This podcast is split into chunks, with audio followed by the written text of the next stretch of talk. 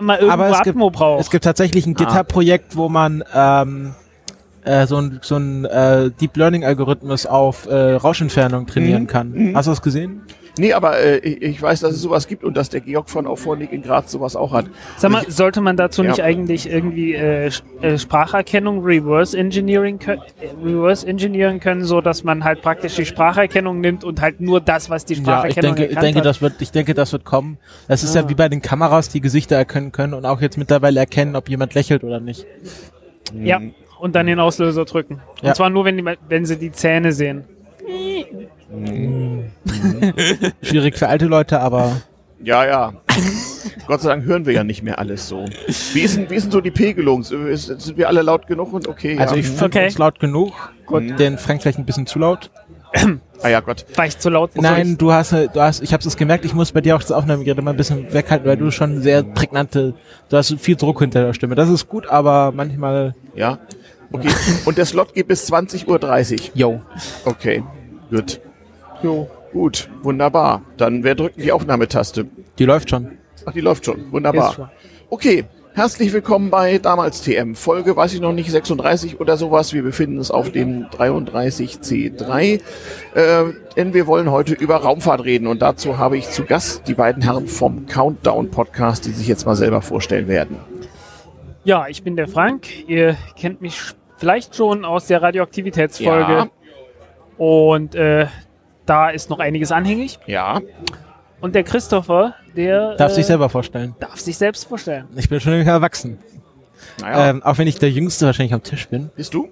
Also erst, du bist, ja, ich bin, Ich bin 33, auf dem bin drei- 33C3. ich bin Hört 23. sich das so? Okay, dann seid ihr zusammen so alt wie ich. Ist ja cool. Ähm, äh, ich, äh, Sie kennen mich vielleicht aus Produktionen wie den Kulturpessimisten. Ähm, und äh, ja, mein Spezialgebiet, wenn ich das mal sagen kann, ist tatsächlich Raumfahrtsgeschichte. Ich schreibe gerade meine Bachelorarbeit ah, über, äh, ja, in Teilen über Juri Gagarin ah, sehr gut. und bin da auch, also das ist Hast, so, hast du den, den gleichnamigen Film äh, aus Russland von vor etwa drei Jahren gesehen? ähm, es gibt, welchen meinst du jetzt genau? Es gibt Vor drei Jahren gab es eine neue russische äh, Produktion. Die Da ist die einfach auch Gagarin. In Deutschland, der, da ist Gagarin einfach. Nein, ich ja. kenne nur dieses äh, Papiersoldat. Äh, Ah, musst du unbedingt angucken. Schön, schön viel Propaganda und so, aber da Ah, hat die okay. russische Filmindustrie mal richtig was geliefert, weil sehr geniale Requisite mit, mit Originalartefakten aus den alten Raumkapseln und so. Naja, Alte was ist denn- Krypto was so. ist denn original? Naja, was sie eben hat, damals so hatten. Ja, aber es gab ja dann, es gibt ja die Ausrüstung, die sie benutzt haben, um in den Raum zu fliegen. Ja. Und es gibt die Ausrüstung, die sie benutzt haben, um die Videos davon zu drehen. Also das Ja. war ja schon damals Ja, Fake richtig. News sozusagen. Ja, natürlich, natürlich, keine Frage. Aber wirklich sehr, sehr mit sehr viel Liebe gemacht. Also unbedingt, gu unbedingt gucken, mal auf die einschlägigen russischen Seiten vielleicht gucken auch. Äh, der, der, den gibt's in der deutsch synchronisierten Fassung, der wurde in Deutschland offiziell vermarktet. Also es gibt eine richtig gute deutsche Tonspur dazu und der lohnt sich wirklich. Hier Gagarin Wettlauf ins All, Ja, von 2013. ja, Okay, genau den. Dann habe ich die Wikipedia-Seite schon offen. Ja. Werde ich mir mal reinziehen. Ja, solltest du. Vielen Dank. Genau, kannst du, ist wahrscheinlich sogar zitierfähig. ähm, ja, wunder, wunder, wunder, wunderbar. Ähm, wo wir gerade bei Raumfahrtpionieren in Russland sind, es gibt noch einen relativ neuen Korolev-Film irgendwie. Also ehrlich gesagt bin ich bei, bei diesen Filmen nicht so bewandert, aber ich denke mal, ich vertraue dir da Wir wollen ja heute die populärwissenschaftlich, geschichtlich, kulturhistorische Perspektive des Raumfahrens an sich beleuchten, oder habe ich das? Äh, Doch, natürlich. so, damals TM ist ja der Podcast darüber, wie es kam, dass es kam, so dass es ist, wie es ist. Und das mit Raumfahrt war ja durchaus verschieden. So, wo fängt deine Bachelorarbeit eigentlich an? Äh, bei, bei wem mit Raumfahrt? So? Meine Bachelorarbeit äh, beschränkt sich auf einen sehr kleinen Teil der Raumfahrtsgeschichte, Ah. nämlich genau auf einen, vielleicht auf äh, fünf Minuten der Geschichte. Mhm. Es geht nämlich um die Radiodurchsage, die äh, der russische Radiomoderator Juri Levitan, den Mhm. vielleicht die einen oder anderen kennen, Wir sind im Weltall. Hm? Wir sind im Weltall. genau, äh, Mhm. das hat er, nee, das hat er nicht gesagt. Hat nicht Will Kosmos gesagt? Ich weiß nicht genau. Naja, er hat, er hat, er hat gesagt, ähm, dass er hat sehr nüchtern vorgelesen. Es ging halt, äh, dass der Major, Generalmajor Juri Alexejewitsch Gagarin, Aber in, nur Major und da wurde er schon schnell befördert.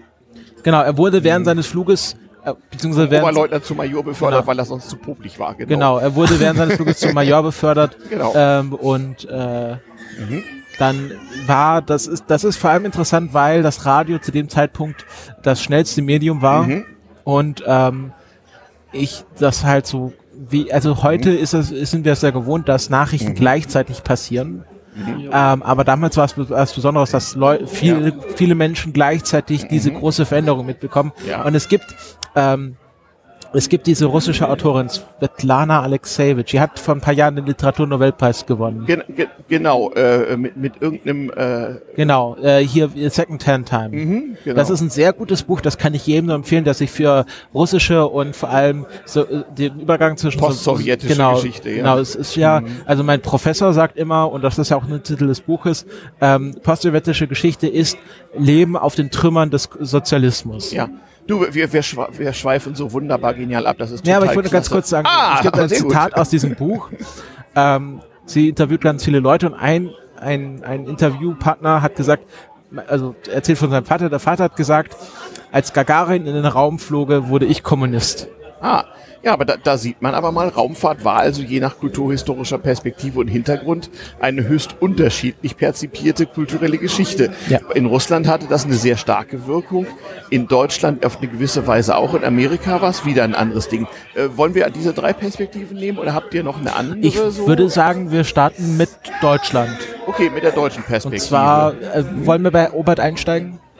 Eigentlich. Gestern hast du Zielkowski gesagt. Ja, aber ja, ich glaube, eigentlich, ein, im war, wer, Prinzip. wer war zuerst? also die, die ersten waren, war zuerst. die ersten waren natürlich grundsätzlich die, Die Chinesen. Chinesen, Ja, mit den Raketen, aber da, während der die wollten ja nicht in den Song-Dynastie. Raum fahren. während der Song-Dynastie, äh, der, wir sagen ja immer, man, du hast heute rausgehauen, äh, wir sind ein Podcast über Raumfahrt und chinesische Geschichte. Ähm, also, aber mal im Ernst, wollten die, die wussten die überhaupt, äh, dass man da irgendwo hin, hinfliegen können? Tsiolkovsky war doch der, der als erster überhaupt mal wiss, wissenschaftlich beschrieben hat, dass man irgendwo außerhalb der Erde hinkommen Ja, genau. Also dann fangen wir bei Tsiolkovsky an. Ja, wir Ja, sollten, also liebe, wir sollten, also liebe Kinder, lest, ne, nehmt, nehmt die Online-Enzyklopädie eures, eures geringsten Misstrauens und gebt den Namen Tsiolkovsky auf Deutsch mit Z vorne geschrieben an. Und dann äh, wisst ihr mehr. Hm? Ja, und der hat halt ein Buch geschrieben, und zwar just um die Zeit, als das erste Mal jemand äh, flüssigen Wasserstoff hergestellt hat. Ah, Das war so, so gerade die Zeit, also man, man hat halt so angefangen, industrielle Revolution, man hat äh, viele neue Geräte entwickelt gehabt Genau. und man hat die angefangen, Linde Kältemaschine. genau, äh, einfach Luft zu verflüssigen. Und man hatte flüssigen Sauerstoff gehabt und flüssigen Stickstoff. Und irgendwann hat man so weit runtergekühlt, dass man halt auch flüssigen Wasserstoff hatte. Und äh, ja, just um die Zeit hat der halt seine, äh, sein Buch geschrieben und darin dann auch beschrieben, was die, was die besten äh, Treibstoffe für Raketen wären. Und einer der besten, den er herausgefunden hat, war Wasserstoff. Das war von Anfang an klar. Also sozusagen Knallgas in flüssig. Äh, nein, Knallgas ist grundsätzlich äh, Wasserstoff und äh, Sauerstoff Ja, der gemischt. pure Wasserstoff hätte ihm doch nichts genützt. Der hätte ja Genau. atmosphärischen Sauerstoff gebraucht, was irgendwann schwierig wird. Ja, aber Knallgas ist die Mischung. Ah, ja, ich weiß. Und äh, der Witz daran ist, man sollte beides erstmal schön getrennt haben und dann getrennt in das Raketentriebwerk Mhm. hineinpumpen und dort dann Ast anzünden und äh, möglichst nirgendwo sonst, weil ansonsten, na immerhin hat man einen schönen Feuerball. Ja, ich kann mich noch sehr gut erinnern, da, damals vor dem Internet wurde man, wenn man, in, wenn man äh, fertig promoviert hat, von seinen Kom äh, Kommilitonen noch vor dem Prüfungsamt abgeholt und mit irgendetwas begrüßt.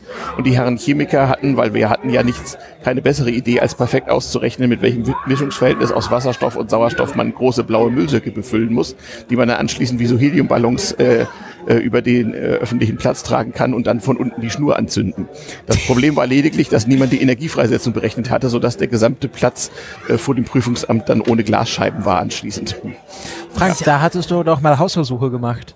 Ah, du hast, Ich? ah, Sowas würde ich doch niemals tun. Ich Gibt würde es nicht auch einen Raketenpionier, der durch eine unglückliche Explosion in seinem Laboratorium vorzeitig ableben musste? Äh, ich, es gibt ja auf Wikipedia so wunderbare Listen. Und es gibt auch Unfälle in der Raumfahrt, Nein, genau, sehr nein, empfehlenswert. eben nicht. Nee? Nämlich die Liste von Erfindern, die an ihren eigenen Erfindungen gestorben sind. Ah, okay. Okay. Und da gibt es in, es gibt einen Eintrag, ähm, äh, der sich auf die Raumfahrt äh, bezieht und das war ein deutscher Raketenforscher, den ich gerade mal nachschlagen muss. Ein deutscher Raketenforscher. Ja, in der Zwischenzeit kann ich nur meine Warnung davor aussprechen, äh, auf keinen Fall äh, Rohrreiniger mit Alufolie zu kombinieren, das Ganze, Mhm. also den Rohrreiniger in Wasser aufzulösen, Alufolie mit reinzuschmeißen, Mhm. äh, weil dann passieren so böse Sachen wie, dass sich der, äh, das Wasser mit dem Aluminium verbindet und äh, Mhm. Das- zu Aluminiumhydroxid. Mhm. Dabei wird Wasserstoff freigesetzt. Mhm. Und äh, ja, den kann man dann in irgendwelche Flaschen befüllen, das Ganze anzünden und das macht dann. Und das soll man natürlich auf Clouds. keinen Fall tun, weil das sehr, sehr ungesund und gefährlich ist. Äh, nein, weil sowas Spaß machen könnte und wir können das hier in dieser Gesellschaft auf keinen Fall vertragen. Genau, und Damastern darf auf keinen Fall von Kindern gehört werden. Genau. Ja, das haben wir jetzt davon. Mittlerweile weiß ich, wer Na, der Wie hieß er? Max Valier, Valier oder Valier, der war aber Österreich-Ungarn damals. Der war auch genau, war ein Südtiroler oder sowas. Mhm. österreichischer, genau, österreichischer Raketenforscher, war im Verein für Raumschifffahrt, Den gab's damals, ja. genau, VDR. Genau, VDR. Mhm. Und ähm, er wurde von einem äh, Alkohol angetrieben, von einer Alkohol angetriebenen Rakete am Teststand getötet. Mhm. Ähm, und wer auch, und damit möchte ich auf meinen Einstieg in Ja. die Raumfahr äh, Mhm. Raumfahrtsgeschichte überleiten, Mhm. auch Mitglied in diesem Verein für Raumschifffahrt war Hermann Obert. Ah, Und das ist der, der Tsiolkovsky hat, okay, entdeckt, man kann mit Raketen die Erde verlassen. genau, der Herr- hat die Mathe, die hat die, der hat die Raketengleichung aufgestellt und so, ne? Tsiolkovsky. Und Hermann Obert hat mal durchgerechnet, schafft man es auch damit bis zum Mond zu fliegen. Mhm. Und er hat ein Buch, äh, er hat das als Doktorarbeit machen wollen Mhm. und wurde dann wegen Spinnerei abgelehnt. Also Mhm. die haben gesagt, Ja, man zum, hat ihn nicht ernst genommen. zum Mond fliegen, ja, ja, hier wie dieser So, so war das ohnehin in Deutschland in den 20ern, als das dann so richtig aufkam. Das war so, das war mehr so ein Spaß. Es gab Schlager, wie ich fliege zum Mars und so ein Blödsinn. Genau. Aber, aber es war, aber ernst genommen wurde das nicht die Bohne. Das kam erst später. ne? Genau, also ja, äh, man darf auch nicht vergessen, einer der ersten Leute, die mit dem Flugzeug in Deutschland geflogen sind, wurden wegen groben Unfugs verhaftet. Ah.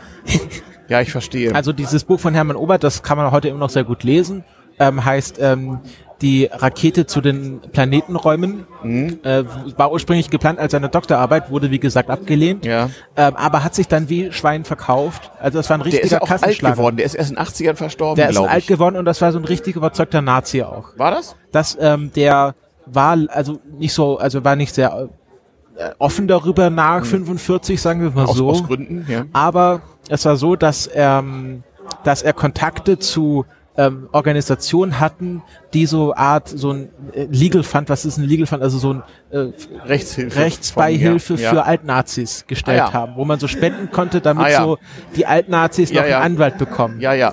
Sowas wie heute die Rote Hilfe, nur in rechts. Genau. Ja, verstehe. Und Hm. ähm, ich, ich habe mich damit beschäftigt, so diese ganzen Altnazis, waren das wirklich Nazis oder waren das Opportunisten? Und ich bin ja der Meinung, dass Werner von Braun, das war nie ein überzeugter Nazi, das war einfach jemand, der hatte keine Moral und hat, hat das ausgenutzt, auch diese ähm, Zwangsarbeiter.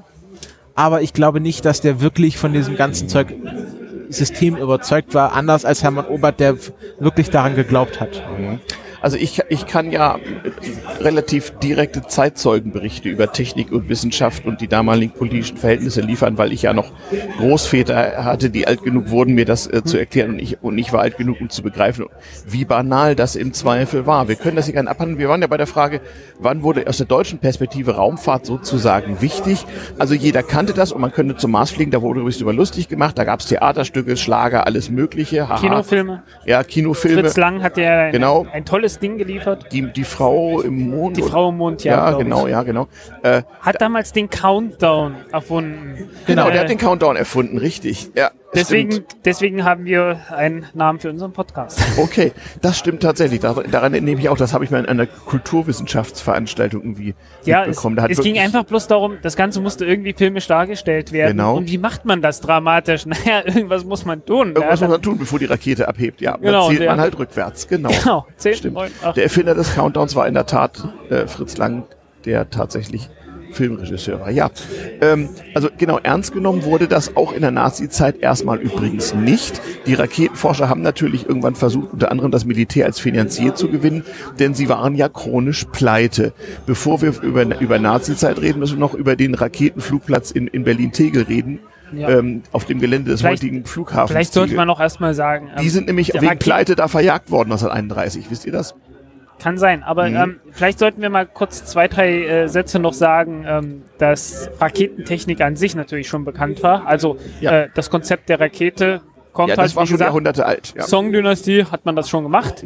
Ja, aber dann nicht direkt nach, von China nach Europa, sondern halt über Arabien. Wie so viele Dinge. Genau. Ja. Und dann halt englische Mönche, die das dann halt nach Europa gebracht haben. Genau, und da hat man halt so Zeugs gemacht, man hat halt so eine Art Schwarzpulver äh, zusammengemischt. Schwarzpulver besteht halt immer, also wie jeder Raketentreibstoff besteht das Ganze aus einem Brennstoff, ein Zeugs, das verbrennen soll Und eins, was oxidiert. und ein Oxidator, äh, der dafür sorgt, dass das Zeugs, was verbrennen soll, äh, auch verbrennt. Alkohol und flüssiger Sauerstoff ist, glaube ich, ganz gut. Ne? Sonst- Zum, Bleist Ja. zum Bleistift, ja. Zum Bleistift, sagst du so, so. Ja. Mhm. Äh, die, ja, und halt zu Oberzeiten war dann halt klar, okay, das Beste, was du machen kannst, ist im, ist im Prinzip zwei flüssige Treibstoffe zu haben, Mhm.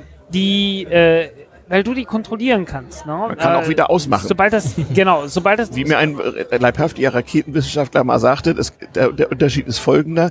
Eine Flüssigtreibstoffrakete kann man so auch wieder ausmachen. Wenn eine Feststoffrakete mal an ist, ist sie an.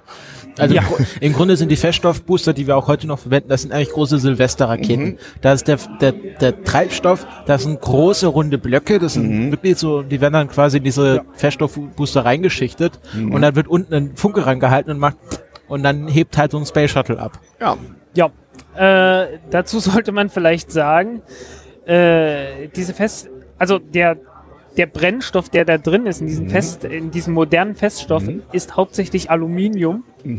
Ähm, und dazu kommt noch so ein Gummibinder und dieser Binder äh, sorgt dafür, dass das sich mit dem Oxidator verbindet und das ist äh, Aminio, äh, Ammoniumperchlorat. schön. Ja, richtig schönes Zeug. Also Sehr jede Menge, äh, ja, wahrscheinlich. Das größte Problem daran ist, dass man äh, nach dem Challenger-Unfall davon eine riesengroße Überproduktion hatte, 4000 Tonnen davon auf einem äh, Betriebsgelände hatte und es dort einen kleinen Brand gab. Ah, wir hören hier übrigens gerade die äh, kongresseigene Rohrpost. Das Ja. gehört zur Atmo hier dazu. Der kongresseigene Hyperloop Ja, sozusagen. Genau. Ja, äh, es gab dort einen kleinen Brand und Mhm. äh, die äh, resultierende Explosion kann man sich dann anschauen im Internet. Na, jedenfalls halten wir mal eins fest. Also als man so langsam wusste, was, was geht und gehen könnte, war die Skepsis sehr hoch und keiner wollte Kohle dafür raustun. Und die ersten deutschen Raketenforscher waren immer ständig am Rande der finanziellen Großkatastrophe. Wie gesagt, der erste Raketen, das weiß ich natürlich anekdotisch, der erste Raketenstartplatz in Berlin-Tegel müsste es gewesen sein, vielleicht auch Reinickendorf, ähm, der musste schließen, weil sie die Wasserrechnung nicht bezahlen konnten. ähm, ja, so viel dazu. Ähm, sehr merkwürdig. Im, Im Eingangsbereich des Berliner Flughafens Tegel ist heute so eine Gedenkplakette dafür. Also die mussten wirklich aufgeben, dann haben sie versucht, das dem Militär schmackhaft zu machen. Aber es brauchte mehrere Jahre in die Nazi-Zeit hinein, bis dort sozusagen wirklich Interesse dafür vorhanden war. Ja, und das Ganze hat sich auch am Ende militärisch überhaupt nicht gelohnt. Auch die V2-Rakete, die daraus entstanden ist, äh, war militärisch äh, doch relativ nutzlos gewesen. Und es gibt einen, äh, einen britischen äh, Mitarbeiter im Power Bomber Command, im britischen Bomber Command, äh, Freeman Dyson, der Mann mit dem Namen, auf den ich sowas von neidisch bin. Äh, und, der und der hat halt damals gesagt, ja, das war eigentlich ein, ein tolles einseitiges Abrüstungsprogramm der Nazis. Ja, Mit dem Aufwand hätte man viel mehr machen ja können. es war halt unglaublich teuer. Aber Ja. war sicherlich auch als Pro Propagandaprojekt äh, äh, gedacht und im Nachhinein ja auch noch durchaus wirksam, das muss man ja sagen. Ja, die, Ja. Also die, gan- die ganze Zweite Weltkriegsraketentechnik hat ja sowohl in den USA wie auch in der Sowjetunion eine ganze Menge technische Entwicklung später befeuert. Aber da kommen wir ja noch hin. Ja, Ich wollte dazu so kulturhistorisch noch was, schon noch was zu beitragen. In der Nazi-Zeit vor dem Krieg war Raumfahrt für die Öffentlichkeit kein großes Thema. Es gab auch mit Hans Albers so damalige Science-Fiction-Filme, die so Raumfahrtelemente hatte. Aber dass da praktisch was mitgemacht wird, das war, sobald das Militär sich der Sache angenommen hatte, fürchterlich geheim und das gab's nicht. Und die Tatsache, dass sich Wissenschaftler, ihr hattet das ja kurz angesprochen, äh, mit dem Regime gut gestellt haben, das hat einfach was damit zu tun, dass äh, die Nazi-Zeit auch in der Wirtschaft unheimlich viele althergebrachte soziale Strukturen umgeworfen hat. Es war einfach eine Möglichkeit für Leute, die, die unter früheren Verhältnissen einfach nicht nach oben gekommen wären. Wenn sie denn äh, die entsprechenden Buzzwords be benutzt haben, war es eine Möglichkeit, in Positionen zu kommen, die man vorher nicht hatte. Und da kann man hinterher im Nachhinein Opportunismus dazu sagen, man, könnte, man hätte auch gelungene Karrieren sagen können, hätte die Geschichte einen anderen Verlauf genommen. Da bin ich immer ein wenig vorsichtig. Ähm, Und ja, äh, ein, der wichtigste Schüler von Herrn von, von Obert war ja Werner von Braun. Der war ja dessen Doktorand. Ich habe seine Doktorarbeit, die recht kurz ist, mal im Original durchgeblättert, so auf Maschine geschrieben, mit handgeschriebenen, äh, mit handgezeichneten ähm, äh, Diagrammen und so. Ich glaube 30, 40 Seiten so ungefähr. Ja, kann sein. Ich habe sie, glaube ich, ja. vor langer Zeit irgendwann mal ein, Es gibt eins von den Originalen nicht in Peenemünde rum, im sogenannten Raumfahrtmuseum dort. Ja. Ähm, so, ja. so unter Glas und kann man also auf Anfrage auch mal durchblättern. Peenemünde war in auf Usedom oder? Ist auf Usedom, Usedom ja. ja. Genau, genau. Und das da gibt es halt, das heute halt noch der, ein Museum dazu. Das war halt der große Testplatz, an dem man dann angefangen hat. Genau. es gab erst einen südlich, einen südlich von Berlin von der Heeresversuchsanstalt aus und äh, sobald man wirklich ernsthafte Raketen hatte, die man tatsächlich also äh, in den Weltraum, sprich so 80 Kilometer hochschießen konnte, musste man dahin ausweichen aus Geheimhaltungsgründen. Da war der Krieg ja schon im vollen Gange. Ja, nicht und da war natürlich alles geheim. Ist halt nicht nur Geheimhaltungsgründe, sondern auch einfach Sicherheitsgründe. Mhm. Wenn so, äh, so eine Rakete mit mehreren Tonnen Treibstoff abstürzt, mhm. dann knallt das sogar dann, wenn da überhaupt kein Sprengsatz oben deswegen, drauf ist. Deswegen durften die ganzen wichtigen Leute auch nicht direkt dort wohnen, sondern man hat ein Stück Berliner S-Bahn einfach mal auf die Insel Usedom verfranst und, verpflanzt und hat mit Berliner S-Bahnwagen äh, äh, jeden Morgen Tausende von Arbeitern nach Peenemünde gekarrt und abends wieder weg. Okay, das wusste ich auch noch nicht. Ja, kann man heute noch besichtigen, so ein Wagen. Der steht da so rum in Peenemünde. Also ist durchaus ein sehenswertes Technikmuseum dort. Ja, ähm, ist lange her, dass ich auf Usedom war. Ja, ja, da ja. war ich, ich weiß nicht, acht Jahre alt oder ja. so. Da haben sie brav alles zusammengebaut so und äh, ja, kann man sich durchaus mal ansehen. Vor allem ist das äh, eine Ausstellung, die war am Anfang ein bisschen bemüht. Das war so ein bisschen ABM und das waren so ein paar alte NVA-Leute, die das, was noch da war, so ein bisschen konserviert haben, ein paar alte Mix dahingestellt und was sie so hatten. Aber mittlerweile ist das also eine durchaus wissenschaftlichen Ansprüchen genügende, geschichtlich halbwegs rechtweisende äh, äh, äh Ausstellung. Ähm, kann man durchaus mal machen, sollte man mal, wenn man sowieso Ostseeurlaub macht oder sowas. es ist auch eine Menge Touristengimmick drumherum, da liegt noch ein russisches U-Boot rum und ich weiß nicht, was alles, was alles nicht hingehört, ist aber lustig. Okay, was soll's. Jo. Wir kommen mal zurück zu, zu Raumfahrt und sowas. Also wie gesagt, ein öffentliches Thema war das die erste Hälfte des 20. Jahrhunderts in Deutschland eigentlich nur so als, als Schlager und Klamauk und für wenige Eingeweihte als militärisches Projekt, aber natürlich auch als Propagandageschichte. Nicht ja. v, V2-Waffe, nicht Rakete A4 als V2 bezeichnet, das war eine Goebbels-Idee und keine Werner von Braun-Idee. Nun ging der Krieg allerdings sehr schnell darüber vor, da, Der meinte äh, vorbei. ja, wann war das das Motto? Hm? That's not my department? War das vom letzten Kongress? Nein, das ne? ist schon. Äh, das ewig. ist von, das ist, das ist von John Lehrer. Das, äh, äh, it's not my department. Äh, Nein, ich meine hier vom, hier vom Kongress. Wann war das das Motto? Ich schaue es gerade nach, aber das, das, ist nicht in den letzten zehn Jahren gewesen. Nein, nein, das ist schon. Okay. Was? 29, also doch, letzten 29 C3, sieh mal einer an. Ja, ja, ein, okay. ein, ein bekannter Spruch, der, der zumindest Werner von Braun zugeschrieben wird. Once the rocket is up, everything's fine. Then when it comes down, that's not my department, says Werner von Braun. So ja. ähnlich. Gibt's einen schönen, äh, es gibt auch das kann man gleich auf YouTube schönes, mal suchen. Wenn wir da hinkommen, schönes Zitat von John Glenn. Ah ja, Okay, also ihr seht schon, die Geschichte ist durchaus nicht, nicht, nicht ohne Humor, jedenfalls aus der Sicht der nicht davon Betroffenen. Ähm, ja. Und äh, hat tatsächlich, wie das, wie das oft so ist, eine ganze Menge bewirkt. Ähm, ja, wann, aus eurer Sicht, wann wird es denn spannend? Also relevant, relevant wird doch sozusagen Raum, Raumfahrt als öffentliches Thema ähm, eigentlich erst wenige Jahre nach dem Zweiten Weltkrieg ja. als mit, mit dem Kalten Krieg oder seht ihr das anders? Ja, im Gibt's Prinzip hat man im Kalten Krieg nach besseren Wegen gesucht, um Atombomben auf äh, böse Menschen äh, aufzuwerfen. Weil mhm. Flugzeuge lassen sich abschießen, Raketen nicht so sehr. Ja.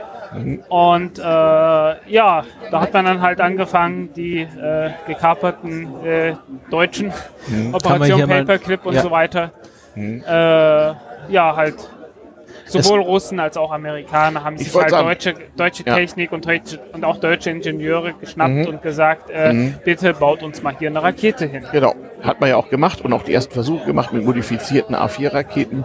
Genau. Äh, auf amerikanischer wie auch auf sowjetischer Seite, während die Amerikaner vor allem so die Creme de la Creme abgeschöpft haben, haben die Russen auch in, in größeren Stückzahlen, sagen wir mal, den Mittelbau dieser äh, äh Technik und Wissenschaft äh, nach Russland verfrachtet und, und, und irgendwelche Dinge bauen lassen nicht sogar Korolev, der russische sogenannte Chefkonstrukteur, der lange Zeit mysteriöse, der ja unter Stalin sel selber im Gulag saß. Also ist auch eine sehr traurige und sehr russische Lebensgeschichte. Ja. Also äh, googelt mal nach Sergei äh, Pavlovich äh, Korolev. Ähm, eine, ein sehr russisches Leben, kann man nur sagen. Ähm, der hat jedenfalls äh, als einen seiner ersten Aufträge bekommen, tatsächlich äh, in die sowjetische Besatzungszone zu fahren und einzusammeln, was die Amis noch übergelassen haben. Nach dem Abtransport. Genau. Und hat da erstaunlich viel mit erreicht, muss man sagen. Ja, also äh, im Grunde haben die Russen eine Rakete gebaut, das war die R-7 und die immer so weiter verbessert. Also eigentlich erstmal eine R1-Rakete. R, halt R, R für Raketa oder für irgendwas. Ja, sowas, okay. genau. Ja, Und mhm. daraus ist ja dann die Soyuz entstanden. Und bei den Russen, da muss man aufpassen, Mhm. die haben sich das sehr kompliziert gemacht. Die nennen ihre Raketen immer nach der ersten Nutzlast. Mhm. Deswegen haben wir eine, Sa- und das heißt nicht auch nicht Soyuz, sondern Soyuz. Ich, du kannst ja, Mhm. Ja. auch Russisch, oder? Naja, lange her. Also das, man sagt es eigentlich Soyuz. Und ähm, die erste Soyuz-Rakete war dann die, die das erste Soyuz-Raumschiff in den Orbit gebracht hat oder gesch- hochgeschossen hat. Und deswegen gibt es sowohl, sowohl eine Rakete als auch ein Raumschiff, die beide gleich heißen. Da muss man ein bisschen aufpassen. Okay. Das wusste Ja. ich auch noch nicht. Also sieben ist dann die Tonnenzahl, oder wie? Ja, wahrscheinlich die Nein, das ist Versionsnummer. die Versionsnummer. Es gab Ah. eine R1-Rakete, was halt einfach bloß der Nachbau einer, V2, einer V2 war. Mhm. Und äh, das hat man dann so stückweise verbessert. Ah. Genauso wie es die Amerikaner auch gemacht haben. Okay. Genau, die Mar Amerikaner, das war dann die Mercury Redstone. Genau. Also es gab bei den Amerikanern, das wissen wahrscheinlich die meisten, die Mercury 7. Das waren die, das Astronautenkorps der, das erste Astronautenkorps der USA. Das wissen wahrscheinlich, die meisten muss man wissen. Also die damals TM-Hörer überlegen jetzt gerade, wo hier die, wo hier die Relevanz sozusagen ist. Also unter euch Raketenwissenschaftlern weiß man das natürlich. Okay, dann, dann fasse ich so. Also, die USA, ähm, das war wirklich ein sehr knappes Wettrennen. Also dieser Wettlauf ins All, der war immer sehr knapp und ähm, was man so ein bisschen einer Meinung nach außer Acht lässt, weil halt die Amerikaner zuerst auf dem Mond waren, war, dass die Russen meistens vorne lagen. Technisch. Technisch und auch bei diesen sogenannten Space Firsts. Also bei diesen Sachen, was machen wir zuerst ins Weltraum? Sie hatten zuerst Sputnik, äh, sie hatten zuerst äh, Leica, ähm, sie hatten Nicht die Kamera, sondern den Hund. Genau, Le Le- Leica oder äh, auch. Ja. Also es war im Grunde, die haben einen Streuner von der Straße geholt, in die Rakete gesteckt und dann geschaut, was passiert. Ja. Gibt es Äh, nicht auch das einen amerikanischen Affen, den man in den Weltraum geschossen hat? Genau, das, äh, das, das gab's auch und Ja, es gab dann noch, Aber äh, ich glaube, den hat man wieder zurückgebracht. genau, die Aha. Amerikaner haben das ja alles in der, also in der Öffentlichkeit getan. Bei den Russen war das alles super, super, Super, geheim. super geheim. Ich weiß, von, von Gagarins Weltraumflug erfuhr die russische, die sowjetische Öffentlichkeit erst nachdem er Da gibt's- gelungen war. Gibt's, kann ich eine schöne Geschichte erzählen? ja, erzähl mal Geschichten Ähm, von der Raumfahrt. Jetzt sind wir bei der russischen Perspektive, dann müssen wir Russ- die amerikanische machen. Ja, aber ja. bei der russischen kenne ich mich etwas besser aus. Na dann los. Ähm, als Gagarin gelandet ist, der ist äh, hunderte Kilometer weit weg von dem Punkt gelandet, wo er landen sollte. Demnach war da niemand da, der ihn abgeholt hat. Nö. Der ist mit dem, Fa der ist ja nicht in seiner Kapsel gelandet, sondern die ersten Soyuz äh, Raketen oder Raumschiffe hatten einen Schleudersitz und bevor die, Die haben sich quasi im, im, im, raus, im richtigen Moment quasi, rauskatapultiert. quasi, quasi zerlegt so langsam während des Fluges. Genau. Bis nur noch der Stuhl und der Pilot über waren. Genau. Und diese Kapsel, die ist in einem Feld gelandet, da waren halt so Bauern und haben ihre Arbeit verrichtet und dann auf einmal schlägt da ein Raumschiff ein. Ja, super. Und äh, dann sind halt diese Was ganzen, übrigens etwas ist, dass äh, diverse chinesische Bauern und äh, ich glaube, die kennen das heute noch. da gab es doch mal ein legendäres Unglück Ja. irgendwie. Ja, genau, da ist mal, da ist mal eine Rakete in ein Dorf eingesch eingeschlagen, das war unschön. Ja. Aber es passiert heute immer noch, dass, dass äh, ganze Triebwerke bei Leuten im Wohnzimmer liegen. Ähm, das ist in der chinesischen Raumfahrt So immer noch zum nicht Thema ganz Raumfahrt gelöst. ist ungefährlich. Okay, also zurück zum ersten Raumflug. Genau. Und äh, Gagarin, also äh, Gagarin saß in einem Feld und ist dann zu einem Bauer gegangen und hat sich sein Pferd geliehen und ist mit diesem Pferd zur nächsten Militärbasis geritten. Also nachdem Gagarin der erste Mensch im Weltall wurde, musste er die letzten Kilometer zu seinem Ziel mit einem Pferd zurücklegen. Das fand ich historisch einen sehr schönen Kontrast. Ja. Und äh, All- Alle, alles möglich ein, äh, möglichst einfach. Denn wie Korolev schon sagte, kompliziert bauen kann jeder. Die Genialität liegt in der Einfachheit. genau. Der Mann war sowieso auch ein Genie in Sachen Management. Nicht? Korolev und Management ist unter anderem, okay, schließen wir einen Kompromiss, machen wir es so, wie ich gesagt habe. Genau. Ähm, es wurde auch berechnet, dass Gagarin nur 40, eine 40-prozentige Überlebenschance bei seinem Flug Das hatte. war doch schon sehr gut, aber du darfst nicht vergessen, der stammte eine Gesellschaft von einem Staat, wo 40 Prozent bereits völlig luxuriös waren. ja, das war auch völlig. und wo es auch völlig okay war, Massen von Leuten für irgendwelche Zwecke Die haben, halt auch eben- das, die haben auch das Navigationssystem äh, Ja. der Soyuz, äh, des Soyuz-Raumschiffes abgeschlossen. Ah, nee, das heißt nicht Soyuz. Wie hieß seine, sein Raumschiff? Was, Vostok. Vostok, Vostok. genau. Vostok heißt Osten. Ja.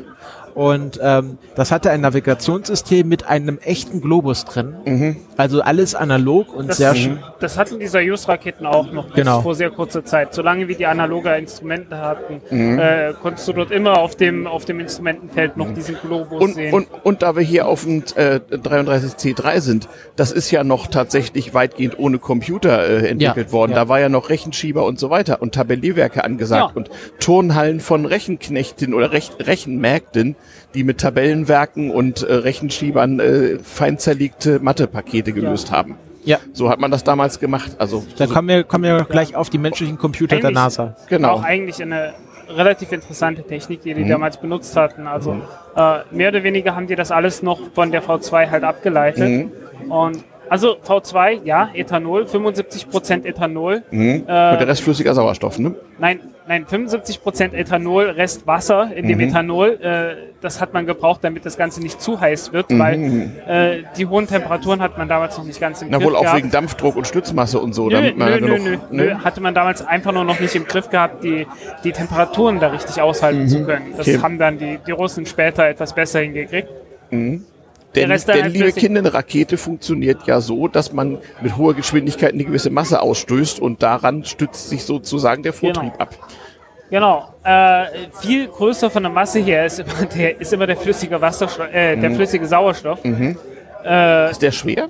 Der ist schwer, ja. Was das, hat der für ein spezifisches Gewicht? Weißt du das? na, so 1,4 Kilo pro Liter, glaube ich. Okay, erstaunlich. Mhm. Also es ist relativ schwer und äh, ist auch von der Masse her immer. Also es, es gibt immer so dieses, dieses äh, Mischungsverhältnis wird immer angegeben in, Oxid- Kilo, ne? Nee, nee, nee, in, in, in äh, äh, Oxidator zu äh, Brennstoff.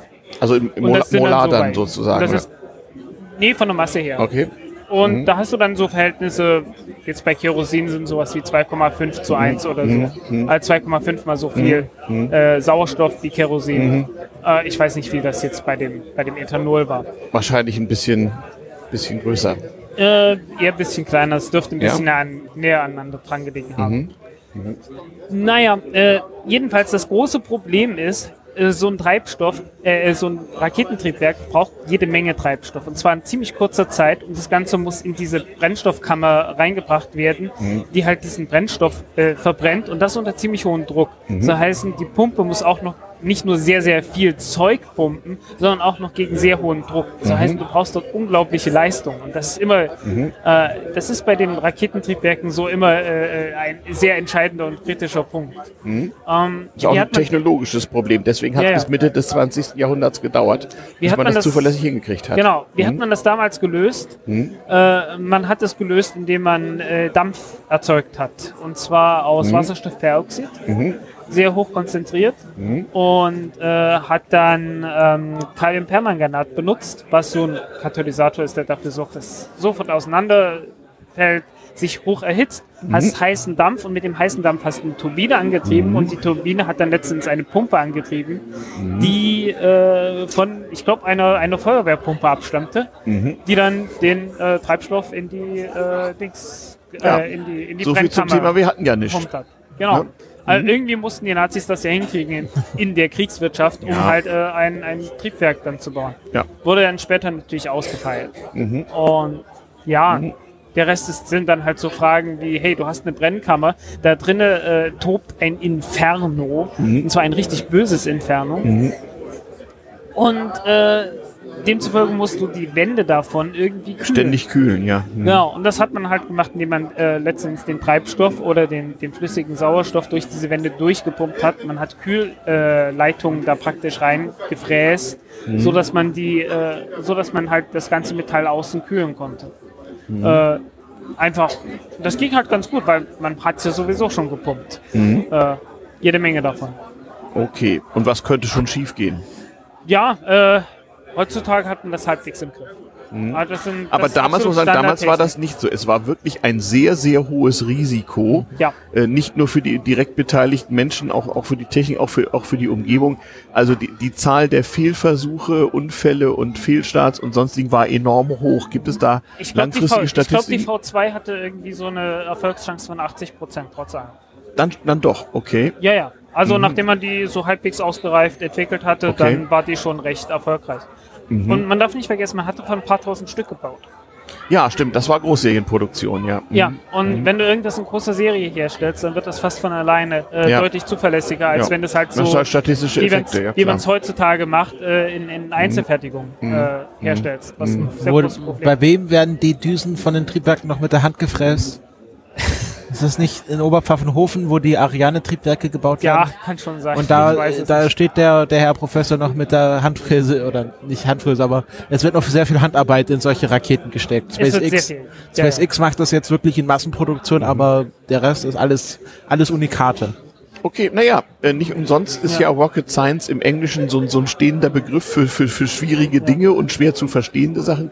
Ähm, Ähm, auch wenn das übrigens, Grundprinzip ähm, ja hier dann- leicht beschrieben ist, nicht? Äh, die, die praktische Umsetzung brauchte Ja. ganz viele Versuche. Ja. Übrigens, was die, äh, was die Sojus-Rakete und die Vostok-Rakete damals gemacht haben, die haben, auch, haben praktisch ein Triebwerk, das ähnlich groß ist wie das von der V2, also von der Brennkammer her, und haben halt einfach vier Brennkammern aneinander geklatscht. Und äh, davon jeweils äh, nochmal vier Booster gebaut, sodass du insgesamt 20 Brennkammern hast. Ein Oha. riesengroßes Ding. Äh, und irgendwie haben sich alle Leute drüber aus, äh, darüber lustig gemacht, weil das halt relativ einfache Technik ist. Während die Amerikaner ja ein riesengroßes Triebwerk da Ja, gebaut ja, haben, ja, dieses ja. F1-Triebwerk von der Saturn V. Äh, und die Leute machen sich halt immer wieder lustig darüber, dass die, dass die Russen da doch sehr pragmatisch rangegangen sind. ja. Aber es hat einen großen Vorteil. Es hat funktioniert. Und zwar sofort und äh, man benutzt dieselbe Technik bis heute. Auch wenn sie natürlich heutzutage nicht mehr ganz so effizient ist und auch eigentlich nicht mehr wettbewerbsfähig ist. Aber man hat die Fabriken und man baut das halt weiter. ja, genau. Warum soll man das auch, warum soll man es auch ändern, wenn man es endlich mal hingekriegt hat? Genau, es gibt Jo. übrigens äh, einerseits ein Video, wo man die ganzen Fehlschläge der V2 sieht und äh, man auch sieht, wie nah die Arbeiter an diesen Raketentestständen damals noch standen. Ja, da erinnere ich mich auch an Bilder, wo so eine, eine Welle von äh, gerade gerade verdunstendem flüssigen Sauerstoff auf so ein paar Arbeiter zurollt. Irgendwie. Genau, und das war auch, äh, vor allem waren das auch oft Leute, die dort nicht freiwillig waren, sondern Teils, halt teils, ja. Zwangsarbeiter Ja, waren. ja, genau. Ähm, okay, jetzt haben wir ein bisschen was erzählt, äh, Deutschland, Russland und so weiter. Wie war denn das in USA? Wann hatten die Öffentlichkeit da was von Raketenwissenschaft und Raumfahrt irgendwie wahrgenommen? Noch ein bisschen später eigentlich, ne? Also die Na, spätestens, Nee. spätestens mit dem Sputnik. Ja, spät, aber das zehn Jahre später, Ende der 50er Jahre dann also. Ja, 57. also ich, wahr? die Raumfahrt in den USA war immer schon was, es war natürlich äh, unter, die Details unterlagen militärischer Geheimhaltung, aber die Raketenstarts wurden ja auch äh, im Fernsehen live gezeigt. Stimmt. was das war eine Leistung des amerikanischen Fernsehens. Die Genau. Amerikaner haben äh, äh, auf Gedeih und Verderb immer Live-Übertragungen gemacht. Aber was die Russen vorher konnten, bei Gagarin gab es live, ein Live-Feed, der zwar nicht öffentlich ausgestrahlt Ja. wurde, aber es gab ein Live-Feed aus der Kapsel von Gagarin Okay. zur Bodenstation. Mit einer Fernsehantenne, die der hinter sich herzog. Äh, ich weiß nicht genau, wie die das gemacht haben. Das war natürlich auch damals Ja. Cutting-Edge-Technologie. Naja, die, das, das hat ja schon im Zweiten Weltkrieg Heinkel mit der Flügelbombe vorgemacht, wie man sowas macht. Die hatten ja Genau. auch schon Joystick und Ja, ja. so. also, Aber hm? das konnten die Amerikaner lange nicht. Also Mhm. äh, Alan Shepard und John Glenn und auch, ähm, wie hieß der dritte? Also die hatten lange keinen, also die konnten lange nicht sehen, wie es den Astronauten in Mhm. ihren Raumschiffen gerade geht. Ah ja. Und äh, als die dann angefangen haben, Aliens zu sehen, äh, dachte man, vielleicht sollte man die dann doch beobachten. Okay. Es war dann, es war, es war Pipi, also keine Sorge. Mhm. Ähm, was und ich glaube, so in der Öffentlichkeit war es halt, ich glaube, in den USA so, dass mit den tatsächlich mit den Mercury 7 äh, als die vorgestellt wurden, die wurden noch vor, bevor die Russen beschlossen haben, dass sie Gagarin nehmen, Mhm. haben die, äh, die USA waren im Grunde früher dran, aber die Russen waren einfach schneller, Ja. weil die weniger auf Menschenleben geachtet haben. Ja. Wenn Gagarin gesto äh, gestorben wäre, dann hätte man das einfach verheimlicht und Mhm. Ja. Mhm. wenn man sofort in die Öffentlichkeit geht, könnte man halt nicht verheimlichen, wenn Leute sterben. Aber halten wir mal fest, also eine Attraktion es- des es neuen Mediums Fernsehen Ende der 50er Ja. war eben gerade Raumfahrt und Raketenstarts. es, Das war es, immer war nicht cool. nur, es war nicht nur im Fernsehen. aber, äh, Werner von Braun hat zusammen mit Walt Disney irgendwann mal einen Film gemacht. Genau. Ich weiß jetzt gerade nicht, welches Jahr das war. In dem er. Äh, Unsere Schattenredaktion arbeitet daran. Genau. äh, in dem er halt schon den Mondflug gezeigt hat. Ah, Auch mit mehrstufigen Raketen. okay. Die Raketenstufen waren damals, sahen damals noch aus wie Flugzeuge, weil die Mhm. halt damals schon gesagt haben, Mensch, das kann doch nicht sein, äh, dass wir hier eine Rakete bauen, die dann irgendwann 1955. mhm. Siehst du, also schon deutlich vor Sputnik. Mhm. Ähm, die, äh, die dann halt weggeworfen wird. Mhm. Ja? Und es hat ja lange gedauert, bis das Mhm. nun endlich so Also langsam dieses, klappt. dieses kulturelle Ding, dass man sozusagen Hightech als öffentliche Vorführung macht, war eine sehr amerikanische Sache. Meine damals in Kalifornien lebende Ne- Nenntante Helga hat mir erzählt, wie man von Kalifornien aus nach, nach äh, Las Vegas fuhr und sich in Hotels in hohen Gebäuden einquartierte, um die Atombombentests in der Wüste von Nevada sehen Ja. zu können. Das war einfach eine äh, so- sozusagen so, so, so ein Happening. Das war eine Show. Das wurde auch als Show so betrachtet. Ja. Und das wurde sozusagen durch Fernsehen und Raumfahrt abgelöst, dann als Attraktion so ein bisschen. Naja, die Atombombentests waren auch immer noch sehr äh, öffentlichkeitswirksam. Ja. Ähm, es gab ja dann auch, äh, was sehr schön ist, es gibt äh, die, es gab mal einen Schönheitswettbewerb, wo die Miss Atomic gekürt wurde, Ah, ja. die dann so Kleidchen hatten, die einen Atompilz darstellten. Ah, ja. Und ähm, man hat dann auch, es gab dann sogar halt ganz verrückte Auswüchse, dass man äh, irgendwie Strahlenpillen nehmen konnte, die einen dann war, gesund machten. Es war eben alles ungefährlich. Äh, Die, die Sendung über Radioaktivität in damals TM Ah, ist ja. in der Beziehung sehr empfehlenswert. Wir erklären Ja. euch auch, wozu Radiumzahnpasta gut ist und was Röntgengeräte im Schuhgeschäft zu suchen hatten früher. Es war eben alles ungefährlich damals, genau wie die Raum Raumfahrt. Ähm, okay, also USA ein Medienereignis ab Ende der 50er Jahre. Deutschland, wie, wie geschildert, eine militärische Notwendigkeit, die eigentlich die Öffentlichkeit erst nach dem Krieg so richtig wahrgenommen hat, die sozusagen auch ein nachträglicher Propagandaerfolg im Ausland war. Für Deutschland eigentlich noch keine militärische Notwendigkeit. Nö, nö. Ähm, Und, die- für, ja, die und, für, und, und für die Russen, die wann haben die angefangen, der Bevölkerung zu erzählen, wir fahren, wir fliegen jetzt in den Weltraum? Sputnik. Sputnik. Sputnik, würde ich auch denken, ja. Und ich würde mal sagen, dass Gagarin der größte Propagandaerfolg in der Geschichte der Sowjetunion war. Ja. Das war ja Der wurde auch Weltreise geschickt dann. genau, äh, das, äh, also nach dem, an, an dem Tag, nachdem Gagarin geflogen ist, gab es ja eine große Parade auf dem Roten Platz, Mhm. Wo Khrushchev nie weiter als 10 Zentimeter von Gagarin entfernt war. Ja, für also, den war das wichtig das äh, war für seine Popularität. Genau, das, ja. die, die waren immer so miteinander, also ich, Mhm. die waren sehr eng immer miteinander und ähm, was wozu Gagarin propagandatechnisch wichtig war und das ist so ein kultureller Aspekt. Ähm, äh, zu dem Zeitpunkt kam gerade die erste Generation in Russland wurde erwachsen, die keine Verbindung zum Krieg hatte und Okay. demnach auch keine Verbindung zu diesen Kriegshelden. Ah, braucht man also ein neues Heldentum. Genau, so und. Gagarin war, und es war ja auch, Sowjetunion, und na genau, genau, und Sozialismus hat ja auch immer für Frieden gestanden, Genau. und dann, äh, und dann hat man gesagt, okay, Gagarin ist das Vorbild, Genau. Mhm. und er hatte natürlich dann auch eine idealisierte Biografie, das wurde dann alles umgeschrieben, deswegen hat man auch Gagarin geheim gehalten. Man musste diese ganze Biografie von ihm neu schreiben. Ja. Also man weiß im Grunde nichts von Gagarin, was äh, die Sowjetunion einen nicht li- wissen lassen wollte. Und das war ja Mhm. der, ähm, es gibt eine Biografie von ähm, Jenks heißt der Mhm. Autor, das ist gerade so die aktuellste Gagarin-Biografie und die hat den Titel The Cosmonaut Who Couldn't Stop Smiling, Mhm. weil Gagarin ja auch bekannt ist für sein gewinnendes Lächeln, womit er in britischen, amerikanischen Talkshows war. Naja, der wurde auch danach ein bisschen gecastet, das Genau. ist ja klar. Übrigens, dieser russische Film von 2013 nimmt das ein bisschen auf. So einige Dinge, die in der Sowjetunion äh, nicht gesagt werden durften, ni- nimmt der auf und stellt die richtig. Natürlich ist das auch sozusagen heute russische Propaganda so ein bisschen. Äh, das merkt man in dem Film auch, aber da werden durchaus einige Dinge angesprochen. Und noch mehr natürlich die neueren Filme über Korolev, der ja geheim war bis zu seinem Tod Mitte der 60er Jahre, den durfte es ja nicht geben. Und erst danach gab es Briefmarken und Denkmäler von dem Mann. Und es gibt ja ein, ein sagen wir, nennen wir es Manöver äh, bei der Soyuz-Raketen, dass das äh, Korolev-Kreuz genannt wird, wenn nämlich die Feststoff äh, die Booster der so Soyuz-Rakete sich absch- abwerfen, dann bilden die kurzzeitig ein Kreuz und das ist das äh, Korolev-Kreuz, wird das Aha. genannt. Aha. Ja. Sieh mal einer an. So, das ist also jetzt die Ausgangslage. Und in dieser Ausgangslage wird nun Raumfahrt plötzlich unheimlich wichtig und populär. Und in den 60er Jahren kann ich mich sogar noch aus, aus frühester Kindheit erinnern, gab es kein Comicheft ohne Rakete und überall Mond und hast du nicht gesehen. Also da, schlagartig sozusagen. Und auch meine Verwandten in der Sowjetunion schickten mir mit den berühmten Weihnachtspaketen ab und zu mal so so so so so Kosmos-Merch irgendwie, so für Ja. Kinder halt. Also Kinderspielzeug Ja. in Raketenform und Also meine, alles. meine beliebtesten Folgen vom Sandmännchen waren auch immer die mit der Raumfahrt. Genau, genau. Das Ostsandmännchen fuhr immer zum Mond und so, glaube ich. Das Nicht, Westsandmännchen. nicht glaub ich, immer.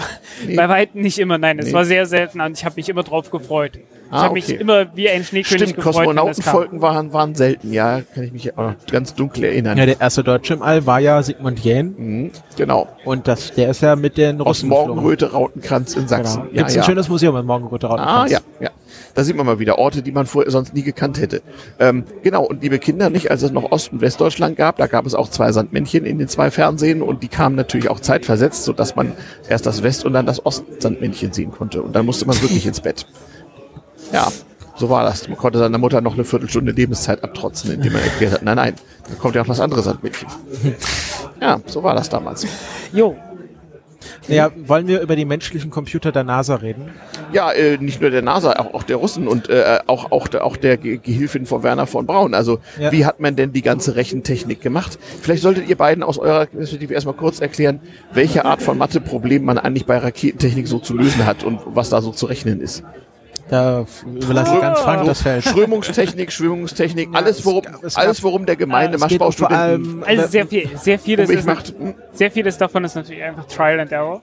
Ja, Einfach ausprobieren. ja. Äh, Ja, sie hatten, sie hatten alles mögliche tabelliert, zum Beispiel Und es Schmelzpunkte geht- von Metallen Ja, und so. es geht, Ja. wenn man dann es mal in den Orbit geschafft hat, also wenn man seine 11 Kilometer Seku die Sekunde erreicht hat an Geschwindigkeit, Ja. dann geht es natürlich darum, wie kommen wir von einem Orbit in den anderen. Und ich sag mal so, Orbit orbitale Mechanik ist ja kontraintuitiv. Ja, Denn Ja. wenn man zum Beispiel äh, wieder runter will, muss man nach vorne, äh, muss man zurückbeschleunigen, ja.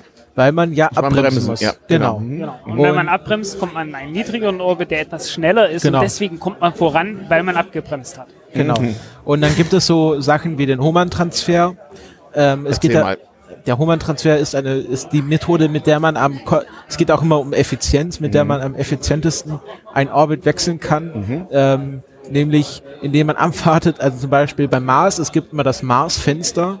Das ist alle 24 Monate. Ja, ungefähr. Nee, Alle alle, 20 26. Alle, alle 26 Monate. Alle 26 Monate befinden sich Mars, äh, befinden sich, ähm, ich glaube, die Erde vor dem Mars. Ja, jedenfalls in einer, Also man sehr braucht guten, sozusagen- in einer sehr guten Stellung, so halt, Himmelsmechanik, Himmelsgeometrie und die kontraintuitive, wie hast du es genannt? Äh, Äh, orbitale Mechanik. Orbitalmechanik ist der Ja. Fachbegriff. Genau, und dann, Hm? äh, und dann gibt es halt, dann hat man halt ganz lange das gar nicht gewusst, wie das funktioniert. Also zum Beispiel, als dann, Zwischenfrage. Kannst du mir einen Eindruck davon geben, wie kompliziert die Mathe ist? Also die zu beschreibenden Kurven, äh, in, in welcher Potenz werden da Gleichungen aufgestellt, um die zu beschreiben? Rei äh, äh, Reicht's damit hoch drei oder wird's schlimmer? kommt drauf an, wie es weit ist, man will. Es ist teilweise viel exponentielles Zeugs dabei, Ja. erst recht bei der Raketengleichung zum Beispiel. Es Ja. gibt auch noch. Äh, es ist teilweise sehr komplex. Okay. Ähm, Das heißt, gerade, ja, um, gerade was das Himmelsmechanik heißt ja, um angeht. das zu rechnen, muss Ähm, man ja wiederum wie- dann also wiederum logarithmieren in, in Ja, in großem der- Umfang und zwar in Witz vielen ist- Stellen hinterm Komma. Der Witz ist, der Witz ist bei, äh, gerade sobald man mehr als drei Körper hat in der Mhm. Gravitation, äh, dann hast du teilweise Gleichungen, die du nicht lösen kannst. Ah, Also nicht analytisch lösen kannst. Du kannst die nur noch schrittweise lösen. ah, mit Iterationsprozessen sozusagen. Ja, ja, ja. Okay. Und, Und, äh, das also ist natürlich eine damals perfekte viele- Aufgabe für einen Computer viele- eigentlich. Ja, ja, genau. Genau. Und Und das ist das, was man Damals heutzutage gab, macht. und das waren, und das wusste man lange nicht, oder es wurde lange nicht, äh, Genau, und dafür hatten die Russen noch die Turnhallen von, von, von freundlichen Damen, die mit Abakus genau, und, und die, das Tabellenwerken hatten die Amerik das hatten die Amerikaner auch. Es ist, Aha. es ist, war jetzt auch lange nicht bekannt, also so die letzten 10, 15 Jahre nicht bekannt. Die meiste Rechenarbeit der NASA und wahrscheinlich auch bei den Russen, das haben Frauen gemacht und vor allem schwarze Frauen. Aha. Es gab, ähm, es gab bei den NASA, ähm, da war ja noch alles, war ja ab, apart eine Segregation. Und da gab es die schwarzen Computer und die weißen Computer. Und die haben auch in getrennten Büros gearbeitet, weil man Klar, wie wollte das damals so war, genau, ja. man durfte das Mhm. nicht mischen. getrennte Toiletten, getrennte Busse Genau, aber so. das war halt die Zeit, es gab so, so den ersten schwarzen äh, Mathematikdoktor und der hat dann quasi diese ganzen Frauen, also als damals als, als Schwarzer der, oder als schwarze Frau, die studiert hat, war so das Höchste, was man sich erhoffen konnte, war halt Lehrerin. Darauf haben halt alle hingearbeitet. Aber auf einmal ist dann dieses, ähm, kommt diese NASA oder die noch sehr neu war und sagt, wir brauchen die Leute, die gute Mathematik können. Und diese schwarzen Frauen, die schon immer sehr ehrgeizig waren, weil sie mussten halt immer doppelt so besser sein wie ihre weißen Kolleginnen, das so um ist. gleich weit zu kommen, waren sehr und haben sich dort beworben und dann gab es halt ähm, sehr viele schwarze Frauen oder, oder du, Ja. dunkle äh, Frauen, Ja, wie auch immer. genau, Mhm, ja. die für die NASA die Mondlandung berechnet haben. Also Das wusste ich auch noch nicht, dass es da noch Mathematik mit Rassentrennung gab, aber genau, kann man mal sehen. Das waren, das kann man nur deutlich sagen, das waren schwarze Frauen, die die Mondlandung berechnet haben und die diese ganzen Orbits für die ersten Raumflüge berechnet haben. Mhm. Das ist immer so die Männer, so irgendwie so die Mercury, John Glenn und Alan Shepard. Mhm. Und aber das waren ganz viele Frauen im Hintergrund, die die ganze Kopfarbeit geleistet haben. Ja, ja. Ja. Tja, da Was sieht man so es. Der, genau der, der, der weibliche Computer, ne? Genau, kann Was man so ist- ziemlich genau dem Gegenteil des heutigen Stereotyps entspricht. Stimmt, der Raketenwissenschaftler hat normalerweise immer irgendwelche Recheninstrumente im Kittel, hat, hat einen weißen Kittel an, ist die Suppe mit der Zahnbürste, ist zerstreut und ja. Genau. Mhm. Ähm, ähm, gibt ein ganz gutes, das, ich weiß das, weil da gerade ein neues Buch erschienen ist von Mhm. äh, Margot Lee Shetterly, heißt Hidden Figures. Ähm, und die hat im Grunde Familienforschung betrieben, weil Mhm. ihre Familie da auch quasi Teil dieser Computer war oder Mhm. Freunde ihrer Familie. Und das ist sehr beeindruckend, was sie da gemacht haben. Mhm. Die haben halt, im Grunde haben die das einfach durch Arbeitsteilung gelöst. Also die hatten Mhm. dann quasi ihre Vorgesetzten, die diese großen Matheprobleme hatten und haben gesagt, okay, wir rechnen mal den Teil, berechnen wir mal den Da Teil. muss man es halt zerlegen. Man Genau. muss die Matheaufgaben in Pakete zerlegen. Das war nicht ganz einfach. Also so wie man heute Prozessoren in einem Computer hat und die Und immer parallelisiert. parallelisiert. Also ein, Com ein Computer zeichnet sich ja nicht dadurch aus, dass er sehr komplizierte Aufgaben machen kann, sondern sehr viele kleine einfache Aufgaben sehr schnell. Und das hat man im Grunde damals mit Menschen nachgestellt. Ja. Dass dann halt Alan Ja. Turing den Computer erfunden Das, hat. das hat mir mein, das hat mir noch meine Mutter erzählt aus ihrer Berufstätigkeit. Meine, meine Mutter ist knapp 80 und äh, kann heute noch im Kopf erstaunlich große Zahlen in Faktoren zerlegen und kann auch zumindest so die etwas ungenaueren Spalten von so, von so Logarithmenheften auswendig, hat sie mich auch als Kind mitgequält so und kann also tatsächlich in Kopfrechenaufgaben noch ausführen, wo unser einer dann schon mal lieber den Taschenrechner oder halt seinen Laptop anwirft. Ähm, Und es musste auch ja auch viel interpoliert werden. Es gab auch eine gewisse Fehlerwahrscheinlichkeit. Es gab ja noch gar keine Prüfbits und gar nichts, sondern es hieß wirklich immer Vorrechnen und Nachrechnen. Es gab immer die Vorrechnerin und die Nachrechnerin. Das war ja die einzige Sicherheit, die man hatte, um, um Fehler auszumerzen. Wenn sich da jemand um Komma vertan hat, konnte das fatalste Folgen haben. Genau, und da konnte man auch sehr, ähm, also sehr schnell aufsteigen. Also es gab dann halt Wissenschaftler, die ihre sozusagen Lieblingscomputer hatten, gesagt haben, äh, diese Dame, die hat immer die Mhm. Genau. elegantesten Lösungen, die, Genau. ich möchte, dass die meine Aufgaben bearbeitet als Ja. die anderen. Genau, man hatte eben einen Rechenmarkt statt eines Rechenknechts so dabei als Wissenschaftler. Genau. Und ähm, Ja, auf die Art und Weise ist man dann halt irgendwann ins Weltall geflogen. genau, und vieles Ah. hat man dann auch währenddessen rausgefunden. Ja. Also äh, was, was war das mit Neil Armstrong? War das Gemini? Ach, frag mich nicht. Also es gab eine, die erste Kopplung von zwei Raumschiffen Mhm. im Weltall.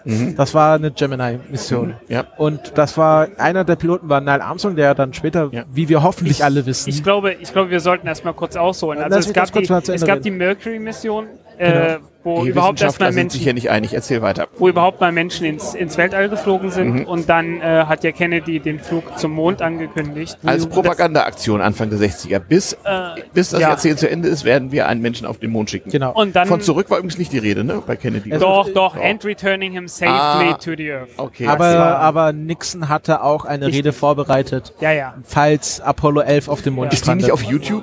Nein, also sie, er, hatte, er hatte nie gesprochen, aber es gibt das Dokument. Ah, ja. Okay. Naja, auf jeden Fall, man Mhm. wollte zum Mond und das war das Apollo-Programm. Aber davor muss man erstmal ausprobieren, Mhm. äh, was passiert eigentlich mit so einem Menschen, wenn der ein paar Tage und nicht bloß irgendwie ein paar Orbits lang im Orbit ist. Äh, Mhm. Im Weltall, in der, in der Schwerelosigkeit ist. Ja, also hat man eine etwas größere Kapsel als diese Mercury-Kapsel gebaut Mhm. für zwei Leuten mit dem Innenvolumen einer, einer Duschkabine Mhm. Äh, und hat damit dann äh, praktisch Missionsdauern in Länge der, der Mondflüge äh, nachgestellt, was so mal eben zwei Wochen sind. Ich glaube, knapp zwei Wochen. Ja, und jetzt stellt euch mal vor, ihr würdet zwei Wochen mit einer anderen Person in einer Duschzelle verbringen, ohne zu duschen. Also die, ähm, die sahen dann auch entsprechend aus, als sie dann wieder gelandet sind. Und es gibt die schöne Geschichte, wie ein Sandwich ins Weltall geschmuggelt wurde. Also damals war das mit der Astronautennahrung auch nicht so weit her und die, äh, die Das ist ja, Astronauten glaube ich, auch eine russische Erfindung mit der Tubennahrung und so, ne? Genau, und ähm, die Amerikaner hatten auch ihre so Tuben und Pasten und alles Mögliche, aber das fanden die damaligen Astronauten gar nicht so geil. Nee.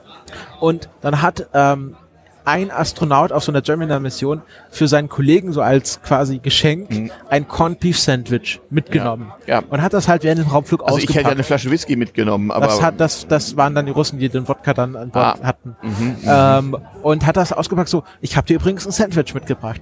Ähm, die NASA-Leute sind ausgeflippt, weil Krümel von Broten Ja. zerfallen Ja. und setzen sich dann in der Ihr Elektronik müsst noch die fest. Bleistift-Kugelschreiber-Story erzählen, von wegen äh, Krümel im Weltraum. Ja, also es gibt ja die Geschichte, also die Fake News kann man sie ja nennen, postfaktische Geschichte, dass Mhm. ähm, die NASA für mehrere tausend Dollar einen Kugelschreiber entwickelt hat, der in der Schwerelosigkeit Fischer Space Pen musste man Anfang der 70er Jahre als arrivierter westdeutscher Grundschüler unbedingt besitzen. genau, Hm. der auch in der Schwerelosigkeit eben die Tinte zum Roller Genau, weil befördert. man könnte ja mal in den Weltraum müssen, da muss man ja schreiben können. Genau. Und äh, die und dann gibt's halt so ja Aber auch über Kopf. und die, also von daher, es, es hatte eine gewisse Nützlichkeit. und die Russen haben einfach einen Bleistift mitgenommen und da so ja die Russen die waren viel intelligenter. Aber das Problem bei Bleistiften ist die Das erzeugt Graphitpartikel. genau und Graphit ist elektronisch leitend und wenn man das auch halt nicht einfach ja, ja. Äh, wenn das nicht einfach zum Boden fällt, sondern in so einer Raumkapsel rumschwebt, dann macht's halt Ja. Britzel, Britzel. Ja, genau Und wie Wassertropfen ist auch nicht so nice. Genau. Jo. Und äh, ja, dieses Corned Beef Sandwich hat halt ähnliche Probleme ausgelöst, aber das haben sie dann konserviert und in Ep- Epoxid Epoxidharz eingegossen. Gossen? Ja. ja. Und das ist jetzt irgendwie, ich weiß nicht ganz genau, kann man nachschauen, irgendwo ausgestellt kann man dieses Sandwich Mhm. als Raumfahrtartefakt sich anschauen. So, so. Das waren Oh halt die diese Ja. Astronauten, die waren schon sehr Ich dachte, die hätten das rebelliös. gegessen. Ja, ich glaube nicht ganz, weil dann doch Houston gesagt hat, na, packt das doch mal lieber wieder weg. Mhm. Wir wollen euch wieder zurückbekommen. Also es war dann doch banaler, als man so denkt. Oder auch die Probleme Ja, waren dann das- doch das- recht einfacher Natur. Das, so. das, Ja, war, es- das es, waren halt es gab auch durchaus die Frage, okay, äh, läuft hier Mhm. mit Verdauung noch alles gut und so. Äh, also es waren, es, man wusste es halt nicht und deswegen Mhm. hat man halt gesagt, okay, wir brauchen jetzt erstmal eine Langzeitmission, äh, diese Gemini-Mission, um zu gucken, ob es den Leuten dann auch noch halbwegs gut geht. ja. Mhm. Äh, Genau, da wollte ich euch eins fragen. Also das hat mich immer interessiert äh, und jetzt nutze ich einfach mal so, so mitten im Podcast diese Frage. Ähm, man hat ja insbesondere mit den amerikanischen Raummissionen und mit den Apollo-Missionen relativ früh aufgehört, obwohl man noch Raketen hatte. Und es ist ja Gott sei Dank so fast alles gut gegangen. Apollo 13 beinahe mal nicht. Aber es gibt, meines Erachtens muss es doch auch einen Grund geben, warum man damit aufgehört hat. Und ich denke, es gibt den Vietnamgrund, äh, den Vietnamgrund, den Vietnamkrieg.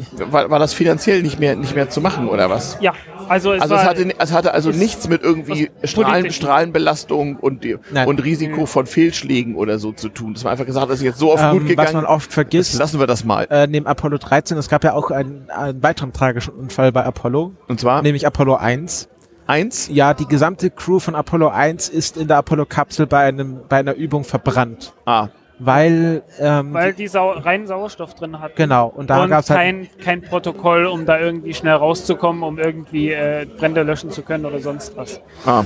Da hat es dann irgendwo einen Kabelbrand, Kurzschlusskabelbrand und so weiter gegeben und alles sehr unschön geendet. genau und die sind halt einfach in dieser in dieser Kapsel elendig verbrannt. Den Russen ist das Gegenteil passiert. Da sind mal welche erstickt wegen Druckverlusts. Genau, und das deswegen war die- zieht man jetzt war die immer schön Besatzung seinen von- brav seinen Raumanzug an. Das war die Besatzung von Soyuz 11 Die hatten gewesen. keinen Raumanzug an, hätten Ja. sie mal lieber haben sollen. Ja. Hm. Also in, Das war auch in sehr Russland, gruselig. In Russland gab es zwei tödliche Unfälle bisher mit Mhm. vier Toten insgesamt.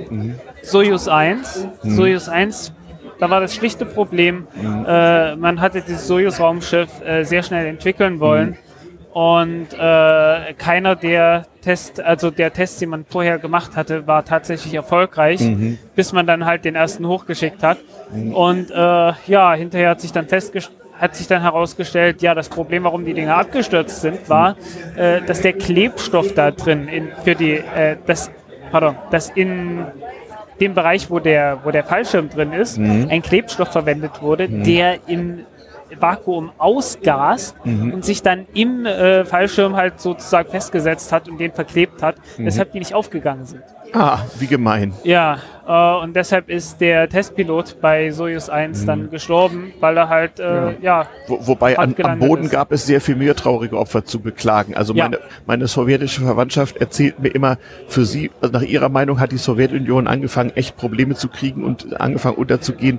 Irgendwann 1980, da ist nämlich mal so eine startbereite Rakete mit allem an Bord einfach mal äh, spontan explodiert. Ja. Energia in aber ich. Und es nein, gab nein, nein, nein. unfassbar viele äh, Todesopfer und das sollte geheim gehalten werden und das klappte nicht. Das sprach sich als Gerücht immer weiter rum und wurde natürlich auch unheimlich aufgebauscht und irgendwann dachte man, da sei eine Atombombe explodiert, so dass man dann einfach mal mit der Wahrheit rumkommen musste, um die Bevölkerung zu beruhigen. Das war noch die ich- Energie. Ich glaube, nein, nein, ich glaube, das war 14. eine der, März 1980, weiß ich zufällig noch, weil äh, das war, das war, glaube ich, irgendeine Interkontinentalrakete, die halt getestet Nee, es war ein. Raumfahrtding und das ist mitsamt und sonders spontan explodiert und zwar Äh, komplett. Okay, es kann dann auch eine Kosmosrakete gewesen sein, was halt letztendlich eine umgebaute Ja, Interkontinentalrakete das hat ist. auf jeden Fall, also der, der Rums war wohl bemerkenswert. Ja, ähm, übrigens, äh, das ist, äh, ist etwas, das, das die wenigsten Leute äh, äh, mitbekommen. Mhm. Die Raumfahrt stand praktisch komplett halt wirklich von militärischen Trägerraketen ab. Mhm. Fast alle Raketen, die benutzt wurden, äh, von den Amerikanern und von Mhm. den Russen genauso,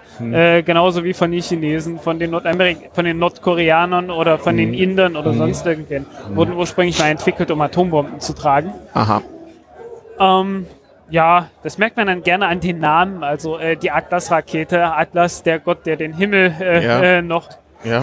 oben hängt. Genau, äh, die- die Delta-Rakete hat ihren Namen von der Thor-Delta-Rakete. Aha. Thor, der, der Gott, der seine Des Blitze Donners. Ja, schmeißt. genau. Ja. Die, Äh, äh, die Titan-Rakete genauso. Ach, und die, das, Isra die das Thema hatten wir israelischen schon heißen, mal. Ne? die israelischen äh, Atomraketen heißen Jericho, wie die Trompeten von Jericho, die die Mauern schön, zum ja. Einsturz bringen. Ja, ja, sehr gut. Und wie, wie heißen denn die chinesischen? Die haben auch so schöne Äh, Namen.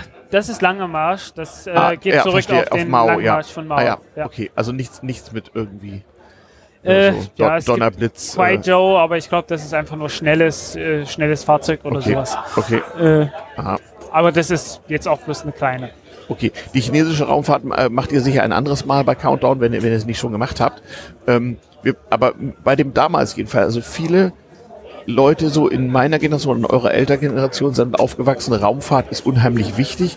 Und mit dem Ende des Kalten Krieges war es dann ja plötzlich nicht mehr ganz so wichtig propagandistisch und auch mit der Vielfalt der Medien. Als es plötzlich Privatradio und Fernsehen und mehr Medienangebote gab und billigere Fi- Kinofilmproduktionen und so, ja, da kam im, im Science-Fiction-Bereich ging es ja weiter, nicht? Also Raumfahrt blieb, blieb ja eine wichtige Sache. Also von Star Naja, Trek über Star Wars bis zu Okay, Star Trek, ja, 80er Jahre, okay. Ja. Ja, aber ja oder oder auch Star Trek 60er 70er Jahre. Das Ja, ja, klar, alles- 60er, 70er ja, Ja. dann schon, 80er Jahre, aber äh, Ja. als, als Star Trek Next. Generation rauskam, war es dann fast schon auf dem, ab, auf dem Oder man kann auch sehr schön sehen, nicht Stanley, Stanley. Kubricks berühmter Film 2001 gedreht, 1968, so viel ich weiß, ist ja auch auf dem Höhepunkt der Raumfahrt-Euphorie sozusagen gedreht, nicht? Wo, wo die Raumstation von Pan Am betrieben wird oder man kann fliegen Pan Am dahin oder so Ja. ähnlich und Also ja. ich bin, ich bin damals zur Raumfahrt gekommen, äh, Anfang der 2000er Jahre, Mhm. als ich, ähm, ja, zu einem Zeitpunkt, als mir plötzlich klar geworden ist, dass es irgendwie alles ziemlich veraltete Technik, die da fliegt. aha, Und da tut sich irgendwie nichts mehr. Und Ja. ich hatte dann irgendwie so, irgendwie hatte ich mir dann halt im Kopf gesetzt, ja, wenn es da eh nichts mehr tut, Mhm. dann gucke ich mir mal wenigstens an, was sich da so getan hat. Mhm, Und habe das so ein bisschen als abgeschlossenes Feld betrachtet. okay, Äh, und dann habe ich innerhalb von wenigen Jahren, ein, zwei, drei Jahren mitgekriegt, oh, da ist so eine komische amerikanische Firma namens SpaceX. Mhm. Äh, weil da irgend so ein Typ, äh, ein Kerl namens Bernd Leitenberger, Mhm. äh, im Internet halt äh, sich über die Firma aus, Mhm. ausgelassen hat, dass das doch eh nichts werden kann und so weiter. Erste, der erste Start von, den, von deren Rakete war halt nicht erfolgreich. Und beim zweiten war ich zufällig äh, beim Webcast dabei und Okay. naja, da, ja, seitdem äh, bin ich dann. Also ich kann mich jedenfalls Fan. noch erinnern, wie mit Ende des Kalten Krieges auch so diese allgemeine Raumfahrt-Euphorie und so weiter einer gewissen Routine äh, wich. Man hatte ja durch Entwicklung Ja. nicht die, die Space Shuttle auf Vor amerikanischer Seite, man hatte die verschiedenen Raumstationen, Raumstation, Raumstation Meere und so weiter. Und das wurde aber irgendwie zusehends unwichtiger in den 90ern, hatte ich so es das ging Gefühl. auch, ja, vor allen Dingen, ja, äh, erstens äh, das Militär fiel weg. Genau, als finanziell vor allem auch, ne? Kein Geld mehr. Äh, auch einfach als, als äh, Leute, die Satelliten starten müssen. Okay. Mhm. Was du dann halt gehabt hast, ist, dass äh, die Anzahl der Raketenstarts extrem eingebrochen ist. Also in Okay. 90er Jahren ist kaum noch was passiert. Äh, in 70er, 80er Jahren hat alleine die Soyuz-Rakete irgendwie so äh, permanent mehr als 60 Raketen pro Jahr gestartet. Mhm. Äh, alleine Soyuz-Raketen, weiter nichts. Äh, Okay. Und die haben Satelliten damit ins Weltall geschossen ja, ja. und so. Mhm. ja, ja. Satelliten teilweise halt auch Raumschiffe, aber Okay. größtenteils Satelliten. Ja.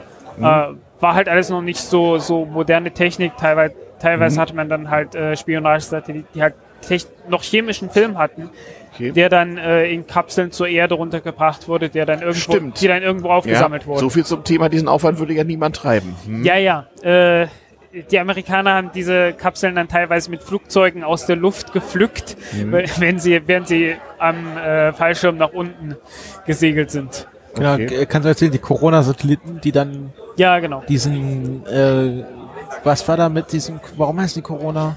Äh, die heißen deswegen Corona, weil die äh, war halt komplett im Vakuum alles. Mhm. Und du baust jetzt, nimmst normale Fotokamera, bringst die ins Vakuum Mhm. und hast dann halt einen Kunststoff, der dann über, über Metall schleift. Und das Mhm. lädt sich natürlich dann elektrostatisch auf. Ah, Und äh, irgendwann kommt es dann halt so zu Blitz, zu Corona-Entladungen. ah, okay. Und das hat halt die hat halt die Filme dann ziemlich versaut. Und äh, Mhm. aber ich glaube, die, die Satelliten hießen tatsächlich Corona, bevor das äh, auftrat. Vielleicht das haben war die bloß so die Konstrukteure zu Ironie viel, der. zu viel mexikanisches Bier getrunken. Ja, keine Ahnung. Ähm, äh, bei den Russen ist das nicht passiert, Mhm. weil die haben einfach ihre, ihre Vostok-Kapseln genommen, also Mhm. die eigentlich bemannten Kapseln genommen, wo halt schon Luft drin ist. Und Mhm. solange, wenn du Luft drin hast, dann hast du eine Möglichkeit, diese Ladungen auszugleichen. Das Okay. heißen, das lädt sich dann nicht mehr Mhm. auf.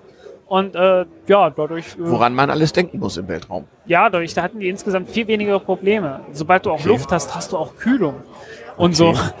Also, äh, ja, war durchaus geschickt, was die da gemacht haben. Ihr, ihr beschäftigt euch ja in eurem Podcast so mit Raumfahrt heute sozusagen. Ihr habt eben den, Ja, ESA, den. ESA, den ESA-Direktor in, äh, in, äh, interviewt und so. Da müsst ihr doch irgendwie, ähm, habt ihr ein Gefühl dafür, wie sehr diese Geschichte sozusagen das heute beeinflusst? Weil darum geht's ja in damals TM auch. Ist das noch wichtig oder ist das irgendwie Folklore so? Also ich kann zum Beispiel erzählen, dass in Russland die ähm, Verehrung der Sowjetunion unter Putin wieder ihren Höhepunkt erreicht hat. ja, ja, ja. Das merkst du auch in dem 2013er Film. Hm? Genau, also bei bei Umfragen ist äh, Stalin der beliebteste sowjetische Präsident und Gorbatschow der unbre- unbeliebteste. Ah, ja. Und So äh, das führte sogar so weit, dass der äh, manche von euch kennen vielleicht den Film äh, Armageddon, Mhm. ein äh, Science-Fiction-Action-Film, worum es darum geht, dass quasi ein äh, Komet oder Asteroid auf die Erde zurast und man den sprengen muss. Ja. Und in diesem Film Ein Film übrigens, den ich nur gegen Schmerzensgeld bereit bin anzuschauen. Ja, äh, Okay. und in diesem Film wird auch im Laufe So der Handlung die Raumstation Mir, die zu dem Zeitpunkt der Film kam so in 2001 raus, noch gerade so im Orbit war. Mhm. Und dieser Film wurde in Russland verboten, weil eben die Mir dort drin zerstört wurde und das nicht das Andenken an die russische Raumfahrt war. Oh mein Gott.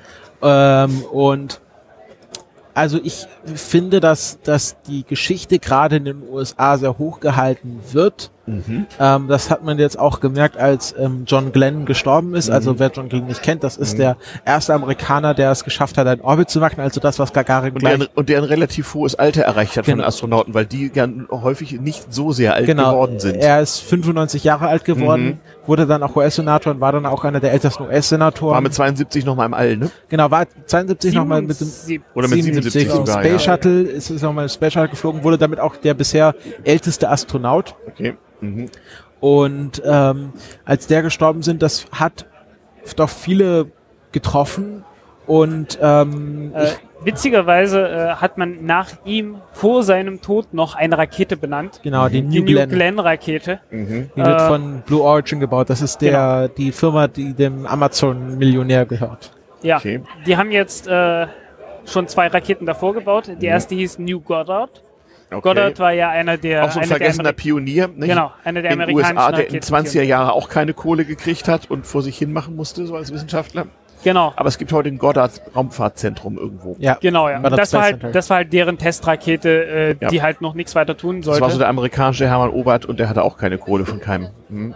Äh, genau, äh, dann kam die New Shepard, benannt nach Alan Shepard. Ah. Alan Shepard war der erste Amerikaner, der ins Weltall gekommen ist. So heißen, der einen kleinen Hopser gemacht hat, der mit Ach und Krach über 100 Kilometer kam und damit ins Also ab Weltall 100, kam. Ki 100 Kilometer ist Weltraum. Ist das inzwischen geklärt? Weil das da gab es so eine. Es gibt international, das ist so die international anerkannte Grenze. Ja, Ah, ich glaube, okay. im US-Militär gibt's dann irgendwo 50, 50 Meilen, Meilen, ne? und so. Ja, und, äh, Also- äh, also die, die offizielle Grenze ist, glaube ich, äh, äh, festgelegt worden, ist der Punkt, ab dem ein Flugzeug nicht mehr äh, äh, so viel, also nicht mehr aerodramatisch fliegen kann. also also nicht mehr nicht mehr äh, äh, äh, genügend Auftrieb äh, generieren kann, um halt noch zu fliegen, sondern halt, wo dann halt tatsächlich die, die Die eigentliche ballistische Fliehkraft, die, die Fliehkraft halt Ja. das alles überwiegt. ja, ja. Genau. Okay, Und- das ist Weltraum. Auch mal interessant zu wissen. Also im Weltraum kann man nicht, doch man kann fliegen, das schon. Ja, es gibt ja auch immer wieder so Sachen, dass man mit so einem äh, großen Wetterballon äh, Sachen in den Weltraum Apropos Ballon, kann. fliegt oder fährt man denn nun im Weltraum? Ich glaube, im Weltraum, im Weltraum äh, ist, kreist man. Ah. Nee, im Weltraum fällt man. Man fällt. Genau. Okay. Es ist ja alles kontrolliertes Fallen. Also auch das Okay. Space Shuttle, das ist ja nicht geflogen, sondern eher so kontrolliert gefallen. Okay. Also Leute, die das Space Shuttle mal gesteuert haben, haben gesagt, das, das fliegt Ja. sich so aerodynamisch wie ein Backstein, der zur Erde fällt. Ja. ja. Mhm. Naja, also die Amerikaner, äh, ja, äh, teilweise, es ist, es ist ein sehr merkwürdiges Ding. Also unser George W. Bush hat mir sehr schnell gemerkt, äh, dass der einfach bloß an die Apollo-Ära nochmal anknüpfen wollte, Mhm. um irgendwie hier America's Great und so weiter. Ja, ja. Äh, Great äh, again, genau. Hm. Genau. Und da hat man dann halt so wahnwitzigen Scheiß gebaut, wie Mhm. zum Beispiel äh, das J2-Triebwerk. Äh, ist das Triebwerk, das in der Saturn V-Rakete die zweite und dritte Stufe Mhm. betrieben hat. Dann hat man jetzt gesagt, okay, das muss nochmal neu gebaut werden.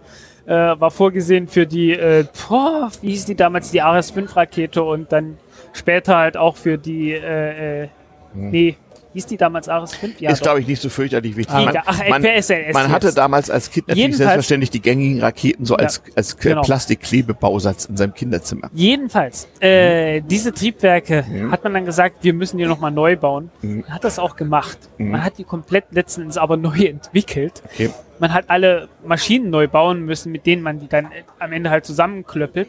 Das Ganze hat eine Milliarde Dollar gekostet, Mhm. bis das Ganze einsatzbereit war. Man hat die auch getestet, Mhm. man hat die qualifiziert, man Mhm. könnte die jetzt jederzeit einsetzen, aber dann hat man gesagt, äh, nö, wir brauchen das Ding nicht. Okay.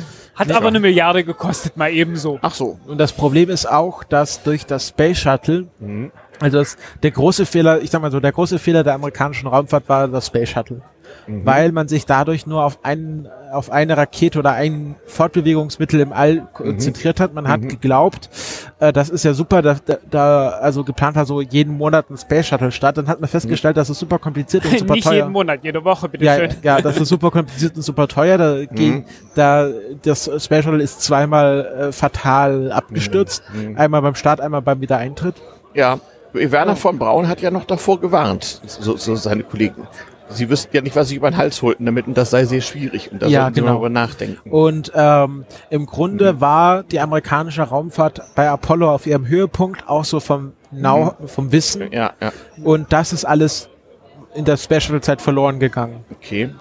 Ja, also das Space Shuttle darf man nicht vergessen. Es ist eine wahnwitzige Rakete, das Ding. Also das Ding ist fast, äh, ist vergleichbar ungefähr auch so von, von Nutzlast her äh, Mhm. mit der Saturn V Rakete. Also ist wirklich fast so Mhm. groß wie die, wie die Mondrakete. Und die sind wirklich groß. Ich habe meine Saturn 5 Rakete so in live äh, mir so angeguckt als Jugendlicher oder als Kind noch mit Vatern irgendwie. Ich ja, weiß ja, gar nicht mehr. 10 Meter Durchmesser, 100 Meter Also man, hoch. also man kommt sich, äh, ja, die lag, die im Liegen, Ja, ja, irgendwo liegt- liegt eine rum, die, also die so, liegt rum und rostet, ja. Genau. Naja, damals war die noch schön angemalt und so und man kam sich als Kind furchtbar klein vor, weil genau, die war im Liegen so hoch wie ein fünfstöckiges Haus oder Ja. so, kann das So hinkommen? drei, vier, drei, vier. Ka kam einem so vor jedenfalls Ja, ja. irgendwie. Die Saturn ist ja bis heute die größte und leistungsstärkste Rakete, die je geflogen ist. Und was ich auch beeindruckend fand, ist, dass die Museumsführerin da irgendwie uns dann erzählte, ja, hier, das sind Originale, das sind keine Attrappen, sondern die könnten fliegen. Also die hatten noch welche über. Irgendwie. Naja, ob sie Ja, noch ja, fliegen könnten, das Ja, also würde ich mal bezweifeln, aber das nicht, rein aber die, theoretisch. das waren genau die Dinger. Äh, ja, das, das äh, Apollo-Programm wurde ja vorzeitig abgebrochen. Mhm. Äh, eine Rakete hat man noch umgebaut und damit Skylab äh, Ja. Äh, Genau. ja, in, in den Orbit gebracht. Mhm. Und äh, ja, die anderen hat man eingemottet. Äh, das war natürlich auch so ein bisschen Propaganda-Frage, ähm, äh, weil man hat ja gleichzeitig den Vietnamkrieg, Ja, was ja in den Ende der 60er Jahren riesengroße Proteste ja verursacht hat. sehr unpopulär. Ja. Und dann musste man halt irgendwie sagen, okay, äh, wir, wir müssen uns jetzt irgendwie wenigstens darauf konzentrieren und hat dann halt gesagt, okay, Mhm. wir, wir stellen jetzt dieses Raumfahrtprogramm ein und konzentrieren uns komplett darauf. Mhm. Äh, worunter natürlich auch äh, das ganze Mondprogramm gelitten hat. Mhm. Es war während, des ganzen, während der ganzen Zeit ist exakt ein Geologe mal auf den Mond gekommen. Okay. Der Rest waren halt alles bloß so, ja, äh, äh, Raketenjockeys halt. Ne? Mhm, mhm. Ähm, Ja, das Ganze hat also äh, wissenschaftlich mit Sicherheit nicht so viel gebracht, wie es hätte bringen können. Okay. Nicht mal im Ansatz. okay. Ja, es, also Buzz Aldrin sagt ja selber heute, dass das ganze Apollo-Programm viel zu übereilt war. Ja. Und äh, das Was ja auch Sinn und Zweck der Sache war. Ne? Es, hieß ja, gehen, ja. es hieß ja, äh, Genau. before this decade is out. Aber man, man darf den, man darf den Astronauten auch nicht, äh, nicht Unrecht tun. Die hat natürlich auch eine sehr ausschweifende wissenschaftliche Ausbildung und wurden natürlich auch zum Beispiel geologisch geschult. Ja. Ähm, und äh, war natürlich auch, äh, ja, also, in allen. blöd, blöd waren sie nicht, im aber Grunde ein Geologe, sie ja- der irgendwie zehn Jahre Erfahrung hat im Ja, Feld, der genau. kann da mit Sicherheit noch sehr, aber sehr das, viel mehr das tun. waren ja auch Pioniere und heute sind ist ja wirklich so, dass Wissenschaftler in den Weltraum fliegen. Also zum Beispiel Alexander Gerst, der Mhm. war ja nie beim Militär und äh, ist ja im Grunde einfach äh, durch eine äh, Zeitungsanzeige zur, zum DLR gekommen. Ah, Astronaut gesucht. Ja, äh, Alexander Gerst hat sich auf eine Zeitungsanzeige als Astronaut beworben. Ja, cool. Ja, Ja. Ähm, Das wird ja für eure Verhältnisse hier eine Kurzausgabe. Ne? Wir haben hier 90 Minuten Zeit für diesen Podcast. Das ist ja für Countdown, glaube ich, lächerlich Ja, wenig. zwei wär- bis drei Stunden Da werdet ihr gerade ja. erst warm irgendwie. Ne? da, Wie ja, halten eure Hörer das Ja, eigentlich aus? Das ist ja, ihr macht immer so das wissen wir Stunden. nicht. Wir müssen uns das, so. wir müssen uns den Scheiß doch nicht anhören. Ah, ach so, ja, verstehe. Hm. genau, also ich, also ich muss mir dann schon mehr anhören, weil ich muss ja schneiden, aber ich Ja. mache dann in doppelter Geschwindigkeit. Ah, okay. Ah, verstehe. Ja, ja. Ja, das war damals TM nicht so, aber immerhin äh, anderthalb Stunden ist ja schon ganz ordentlich. Also wir haben noch eine knappe Viertelstunde, dann beginnt hier Ja, die technische ist die- Aufklärung und wir müssen uns irgendwie... Ist jetzt die große Frage, Mhm. welches Thema wir noch anschneiden wollen. Es gibt, es gibt einiges. Ich könnte zum Beispiel erzählen, dass Alan Shepard sich äh, vor seinem Start ähm, musste er dringend aufs Klo. Mhm. Und er saß dann halt so ein paar Stunden in dieser Rakete, bevor die geflogen ist. Mhm. Und äh, sie hatten das nicht so richtig eingeplant, dass der mal auch vielleicht aufs Klo muss. Tja. Weil er ja nur fünf Minuten fliegen Ja. sollte. Ach so. Und aber halt drei Stunden davor in der Rakete saß. Und dann Mhm. meinte dann, also sein Astronautenkollege war ja dann quasi am, am Kommunikationsgerät Mhm. und er so, ich muss aufs Klo. Und er war so, aber du kannst doch jetzt die Rakete nicht mehr verlassen, dann müssen wir den ganzen Start abbrechen. Mhm. Und er hat gesagt, schalt mal die ganze Kapsel aus, also mach mal die ganze Elektronik aus, das ging ja damals so einfach. Dann lass es einfach laufen. Und dann machst du es alles wieder an, dann gibt's keinen Kurzschluss. Und dann hat er sich in die Hose gepinkelt. Mhm. Und das war alles äh, ja durch seinen Raumanzug ja irgendwie mehr oder weniger dicht. Und äh, die g- ganze Sache wurde ja auch nur einmal verwendet. Und äh, das so, so ging halt die Geschichte, dass äh, Alan ja. Shepard sich in die Hose pinkeln musste. Raumfahrt war halt banaler als man Und es gab auch mal diesen Code Braun Vorfall. Was wäre es, Kurt Äh, Braun? Oh ja. Oh, das Nein, war, Moment, erstmal erstmal noch was appetitlicheres. Äh, ähm, als, New, äh, als John Glenn irgendwie, ähm, ich weiß nicht, ob der gefragt wurde oder ob die Anekdote von ihm selbst stammt, woran er dann denn Mhm. Ah, ja, äh, genau, beim ja, ersten, ja, beim, bei seinem Raketenstart gedacht hat. Mhm. als erster Mensch, der, als erster Amerikaner, der in den äh, Orbit kommen sollte. Ja, äh, woran, was hat er gesagt? Äh, daran, dass jedes Teil dieser Rakete Mhm. von dem gebaut hat, wurde, der den niedrigsten Preis äh, Das wird, doch, hat. das wird doch noch zitiert im Armageddon-Film. Ja. Wir sitzen hier auf 1,3 Milliarden Dollar Equipment, was auf das niedrigste Angebot hingebaut wurde. ja, genau. Super, super Sache. Ja, stimmt. Und, das Problem äh, hatten die Sowjets natürlich nicht. Ja, und dann Ja. gibt es diese, diese unappetitliche Ach, Geschichte. das muss aber nicht sein. Ja, Okay. Ich, ich erzähle lieber noch was vom Apollo, Apollo Landemodul. Ah. Ähm, das- Landemodul, achso, also dieses, diese der, Kapsel das, mit den das, Fallschirmen, das, die man so kennt. Das Lunar, das lunare Landemodul. Achso, das mit dem sie auf den Mond, da Da- steht, der Rest muss ja da noch rumstehen, irgendwie, Rest das steht da noch Unterteil, rum, ne? ja. Kann man den eigentlich äh, teleskopisch sehen Ich glaube, der das haben aus? sie auch entdeckt. äh, teilweise. nein, also von der Erde aus. Nee, von der Erde nicht, aber mit Mondsatelliten. Ach so. Ka- Konnte man, hat man Fotos Genau. gemacht. Okay. Ähm, Also die Geschichte, die Amis waren ja nie auf dem Mond, ist also wi- widerlegbar. Definitiv, ja. äh, die Amis waren auf jeden Fall auf dem Mond, weil man ja einen Laser auf dem Mond richten kann. Ah, Und stimmt, das dann machen doch die man- Amateurfunker immer, genau, ne? Nee, Amateurfunker nee, du brauchst nicht, schon mehr brauchst als schon einen Laser. Ama- brauchst schon mehr als einen Laserpointer, um brauchst einen rechten zurückzubekommen. leistungsstarken Laser, und dann kannst du einen Spiegel, der von einer Apollo-Mission dort hinterlassen wurde, anpeilen. Ah. Und damit kann man die exakte Entfernung zwischen Erde und Mond berechnen und weiß, dass Erde und Mond weiß, jedes Jahr auseinanderdriften. Genau. Ja. Ah. Und dauert übrigens so ungefähr zweieinhalb Sekunden, äh, bis das Licht, das du von der Erde zum Mond geschickt hast und dann Wieder von da der, ist. vom Mond wieder zurück zur Erde Ja. gekommen ist. Ja. Und Mhm. ähm, dieses Landemodul, das wurde ja wirklich da wurde ja kein Gramm zu viel dran gelassen. Deswegen Mhm. sieht das auch so aus, wie es aussieht, weil die halt wirklich geschaut haben, wo können Hat wir nicht noch. mal einer seiner Stiefel, seine Stiefel auf dem Mond stehen lassen, weil das Gewicht nicht gestimmt hat? Nee, das glaube ich nicht. Auf jeden Fall Nee.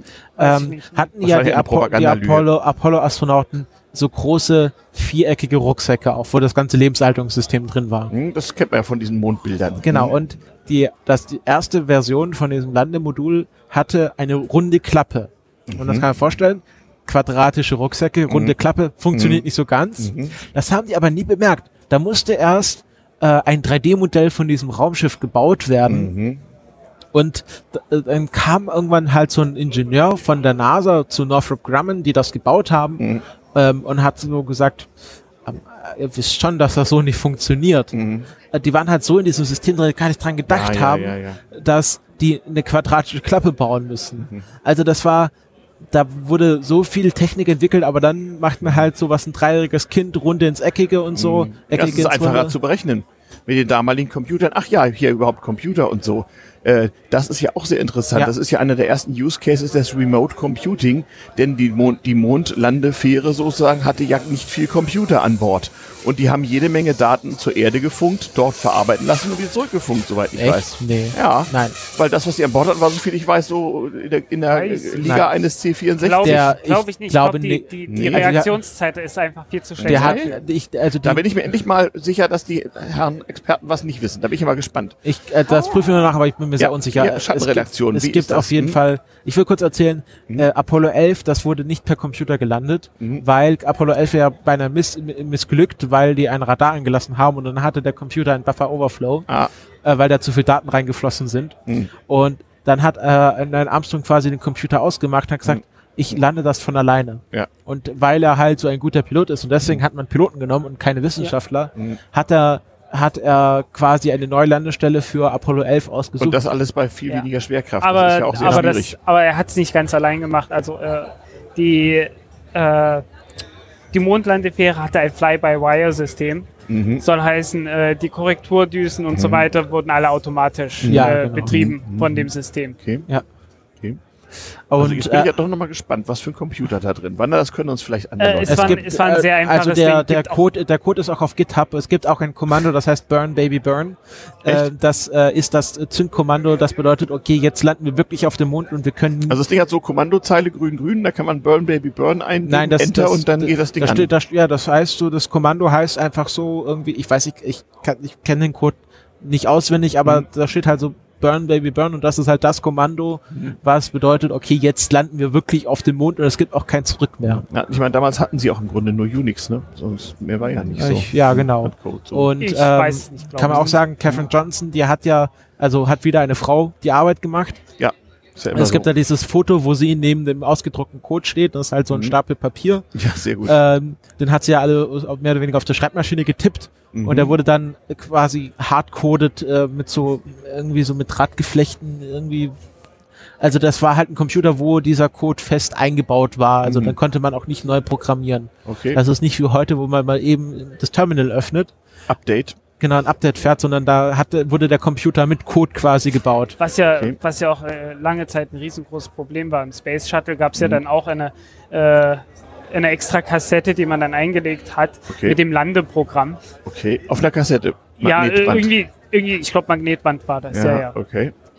Erstmal laden. Naja, das kennen wir ja noch aus unserer, also ich bin aus, Also wirklich eine abstruse Technik. aus die Jugendzeit so, Datasette. Ja, also dieses, äh, dieses Space Shuttle hatte wirklich eine abstruse Technik im Prinzip. Okay. Äh, war halt sehr, sehr alt und war auch irgendwie alles nicht effizient. Naja, ich meine, äh, gut abgehangene Technik ist ja klar. Also selbst heute noch, so, dass Ja. ich weiß, so bei ESA, NASA, sonst wie auf den Computern Da läuft doch im Prinzip gut abgehangenes uraltes Windows oder sowas. Nee, da, ne? also Na, auf, Windows auf, auf keinen der, auf Fall. der, Ich glaube, ja. ja, nee, Nee, nee. bis vor ein paar Jahren lief noch bei der ISS auf jeden Fall Windows. Ja. Die haben jetzt alle Also- auf Linux umgestellt. Okay, Okay, nee, ich meine so die, die Steuersoftware und so weiter, da ist irgendwas anderes. irgendwas anderes drauf. Würde mich Genau. ja mal interessieren. Tja, ihr Raketenwissenschaftler. Ja, die haben dann auch, spe- müsst ihr haben dann auch spezielle. Soll ich Chips noch und so äh, weiter. eine, ich, ich Ja. will noch eine Geschichte Ja, erzählen? ja, du das hast noch sieben Minuten Zeit. nämlich die SEE to AUX Geschichte. What? Also, welche, es war Apollo, Apollo, also eine Apollo-Mission, die dann tatsächlich auf zum Mond geflogen Ja. ist. Also nach Apollo 11. Ja, ja. Ähm, die wurde beim Start mehrfach vom Blitz getroffen, im Flug. Ja. Und dann ähm, hat das die Telemetrie von diesem Computer ähm, quasi Gelöscht. nicht, nicht ausgemacht, aber es kam halt nur Quark an. Ja. Und dann? Aber die haben halt nicht gemerkt, dass sie, also sie haben gefragt, was passiert jetzt? Irgendwie der Computer spielt verrückt Mhm. und sie haben nicht gemerkt, dass sie vom Blitz getroffen wurden. Und ähm, bei, äh, bei Mission Control wussten sie auch nicht genau, was passiert Mhm. ist. Und die Telemetrie ist alles, äh, alles nur gibberish. Mhm. Und ähm, dann gibt es, a- gab es einen einzigen Controller in diesem Mission Control, der hat alle Fehlercodes von diesen Computern auswendig gelernt Mhm. und hat sich auch so Notizen gemacht, der war der Einzige, der genau wusste, was jetzt passiert und er Mhm. hat gesagt, äh, ja, die müssen SEI to AUX machen. Mhm. Und alle drehen sich um und fragen, fragen ihn, und das sind alles Profis, die Mhm. wissen, die kennen diese Rakete und auswendig, was ist SEI to AUX? Und er war der Einzige, der diesen einen Schalter kannte. Es waren Mhm. ja tausende von Schaltern in diesem Kontrollzentrum. Er wusste genau den einzigen Schalter, Mhm. okay, haben sie ab zu den Astronauten durchgefunkt, SEI to AUX, Mhm. die wussten auch nicht, was ist haben dann diesen Schalter gefunden und das hat quasi diese Telemetriecomputer zu, ähm, also äh, Guidance, diesen Guidance-Computer auf Auxiliary Power umgestellt. Also die hatten dann so einen Schalter, wenn die Hauptzellen versagen, dass man den zu einem quasi Notgenerator umschalten kann, dass man diesen Telemetriecomputer noch weiter verwenden kann. Und das hat, dann hat das umgestellt, hat wieder perfekt funktioniert und das, also diese ganze Apollo-Mission wurde von einem Typen gewusst. Ein der- einziger Nerd, der, der, gewusst hat, wie es geht. der, der einzige, genau, der das Manual gelesen hat und auswendig. Genau. Genau, nicht nur Read liest the das fucking Manual. manual. Nein, lernt es auswendig. Genau. Mhm. Und das ist so, das ist so jetzt auch so der Standardspruch, wenn irgendwas äh, falsch läuft, ja einfach SEI to AUX und dann Mhm. passt das wieder. Also ich pflege ja immer die Leute zu korrigieren, nicht read, sondern remember the fucking manual. Ja, genau. Mhm. Jo. Ja, genau. Das ist so eine gute Abschlussgeschichte, finde ich. Genau, ja. So haben wir also Geschichten erzählen von Freude und Fleiß, von Raumfahrt und damals TM mit dem Countdown Podcast. Ich hoffe, das äh, hat euch gefallen angesichts des äh, Unterhaltungsmoments dieser Geschichte und ihr habt so ein bisschen mitgekriegt, wie man früher so über Raumfahrt gedacht hat und was da so alles gemacht wird. Wer mehr über Raketenwissenschaft wissen will, muss den Countdown Podcast äh, abonnieren. Ihr habt, glaube ich, auch einen äh, Abo-Button, nicht wahr? Ja. Gut, dann ist das ja relativ einfach. Ähm, die äh, Suchmaschine eures Vertrauens wird da weiterhelfen. Also Countdown und Podcast liefert bestimmt das richtige Ergebnis. Damals CM äh, kommt äh, äh, schon bald wieder mit äh, Technik von damals, die begeistert und kleinen merkwürdigen technischen Details. Äh, hier auf dem 33C3 gibt es gleich noch eine weitere Aufzeichnung. Und wenn ihr das hört, wird es wahrscheinlich so irgendwie Mitte Januar sein, nachdem wir alle wieder gesund sind nach dem Kongress. In dem Sinne verabschiede ich mich von euch und danke meinen beiden Gästen. Danke Frank, danke Christian. Und Christopher. Christopher, so war's, ja, ja, genau. Äh, und ähm, ja, sage einfach Tschüss und bis bald. Ciao. Ciao.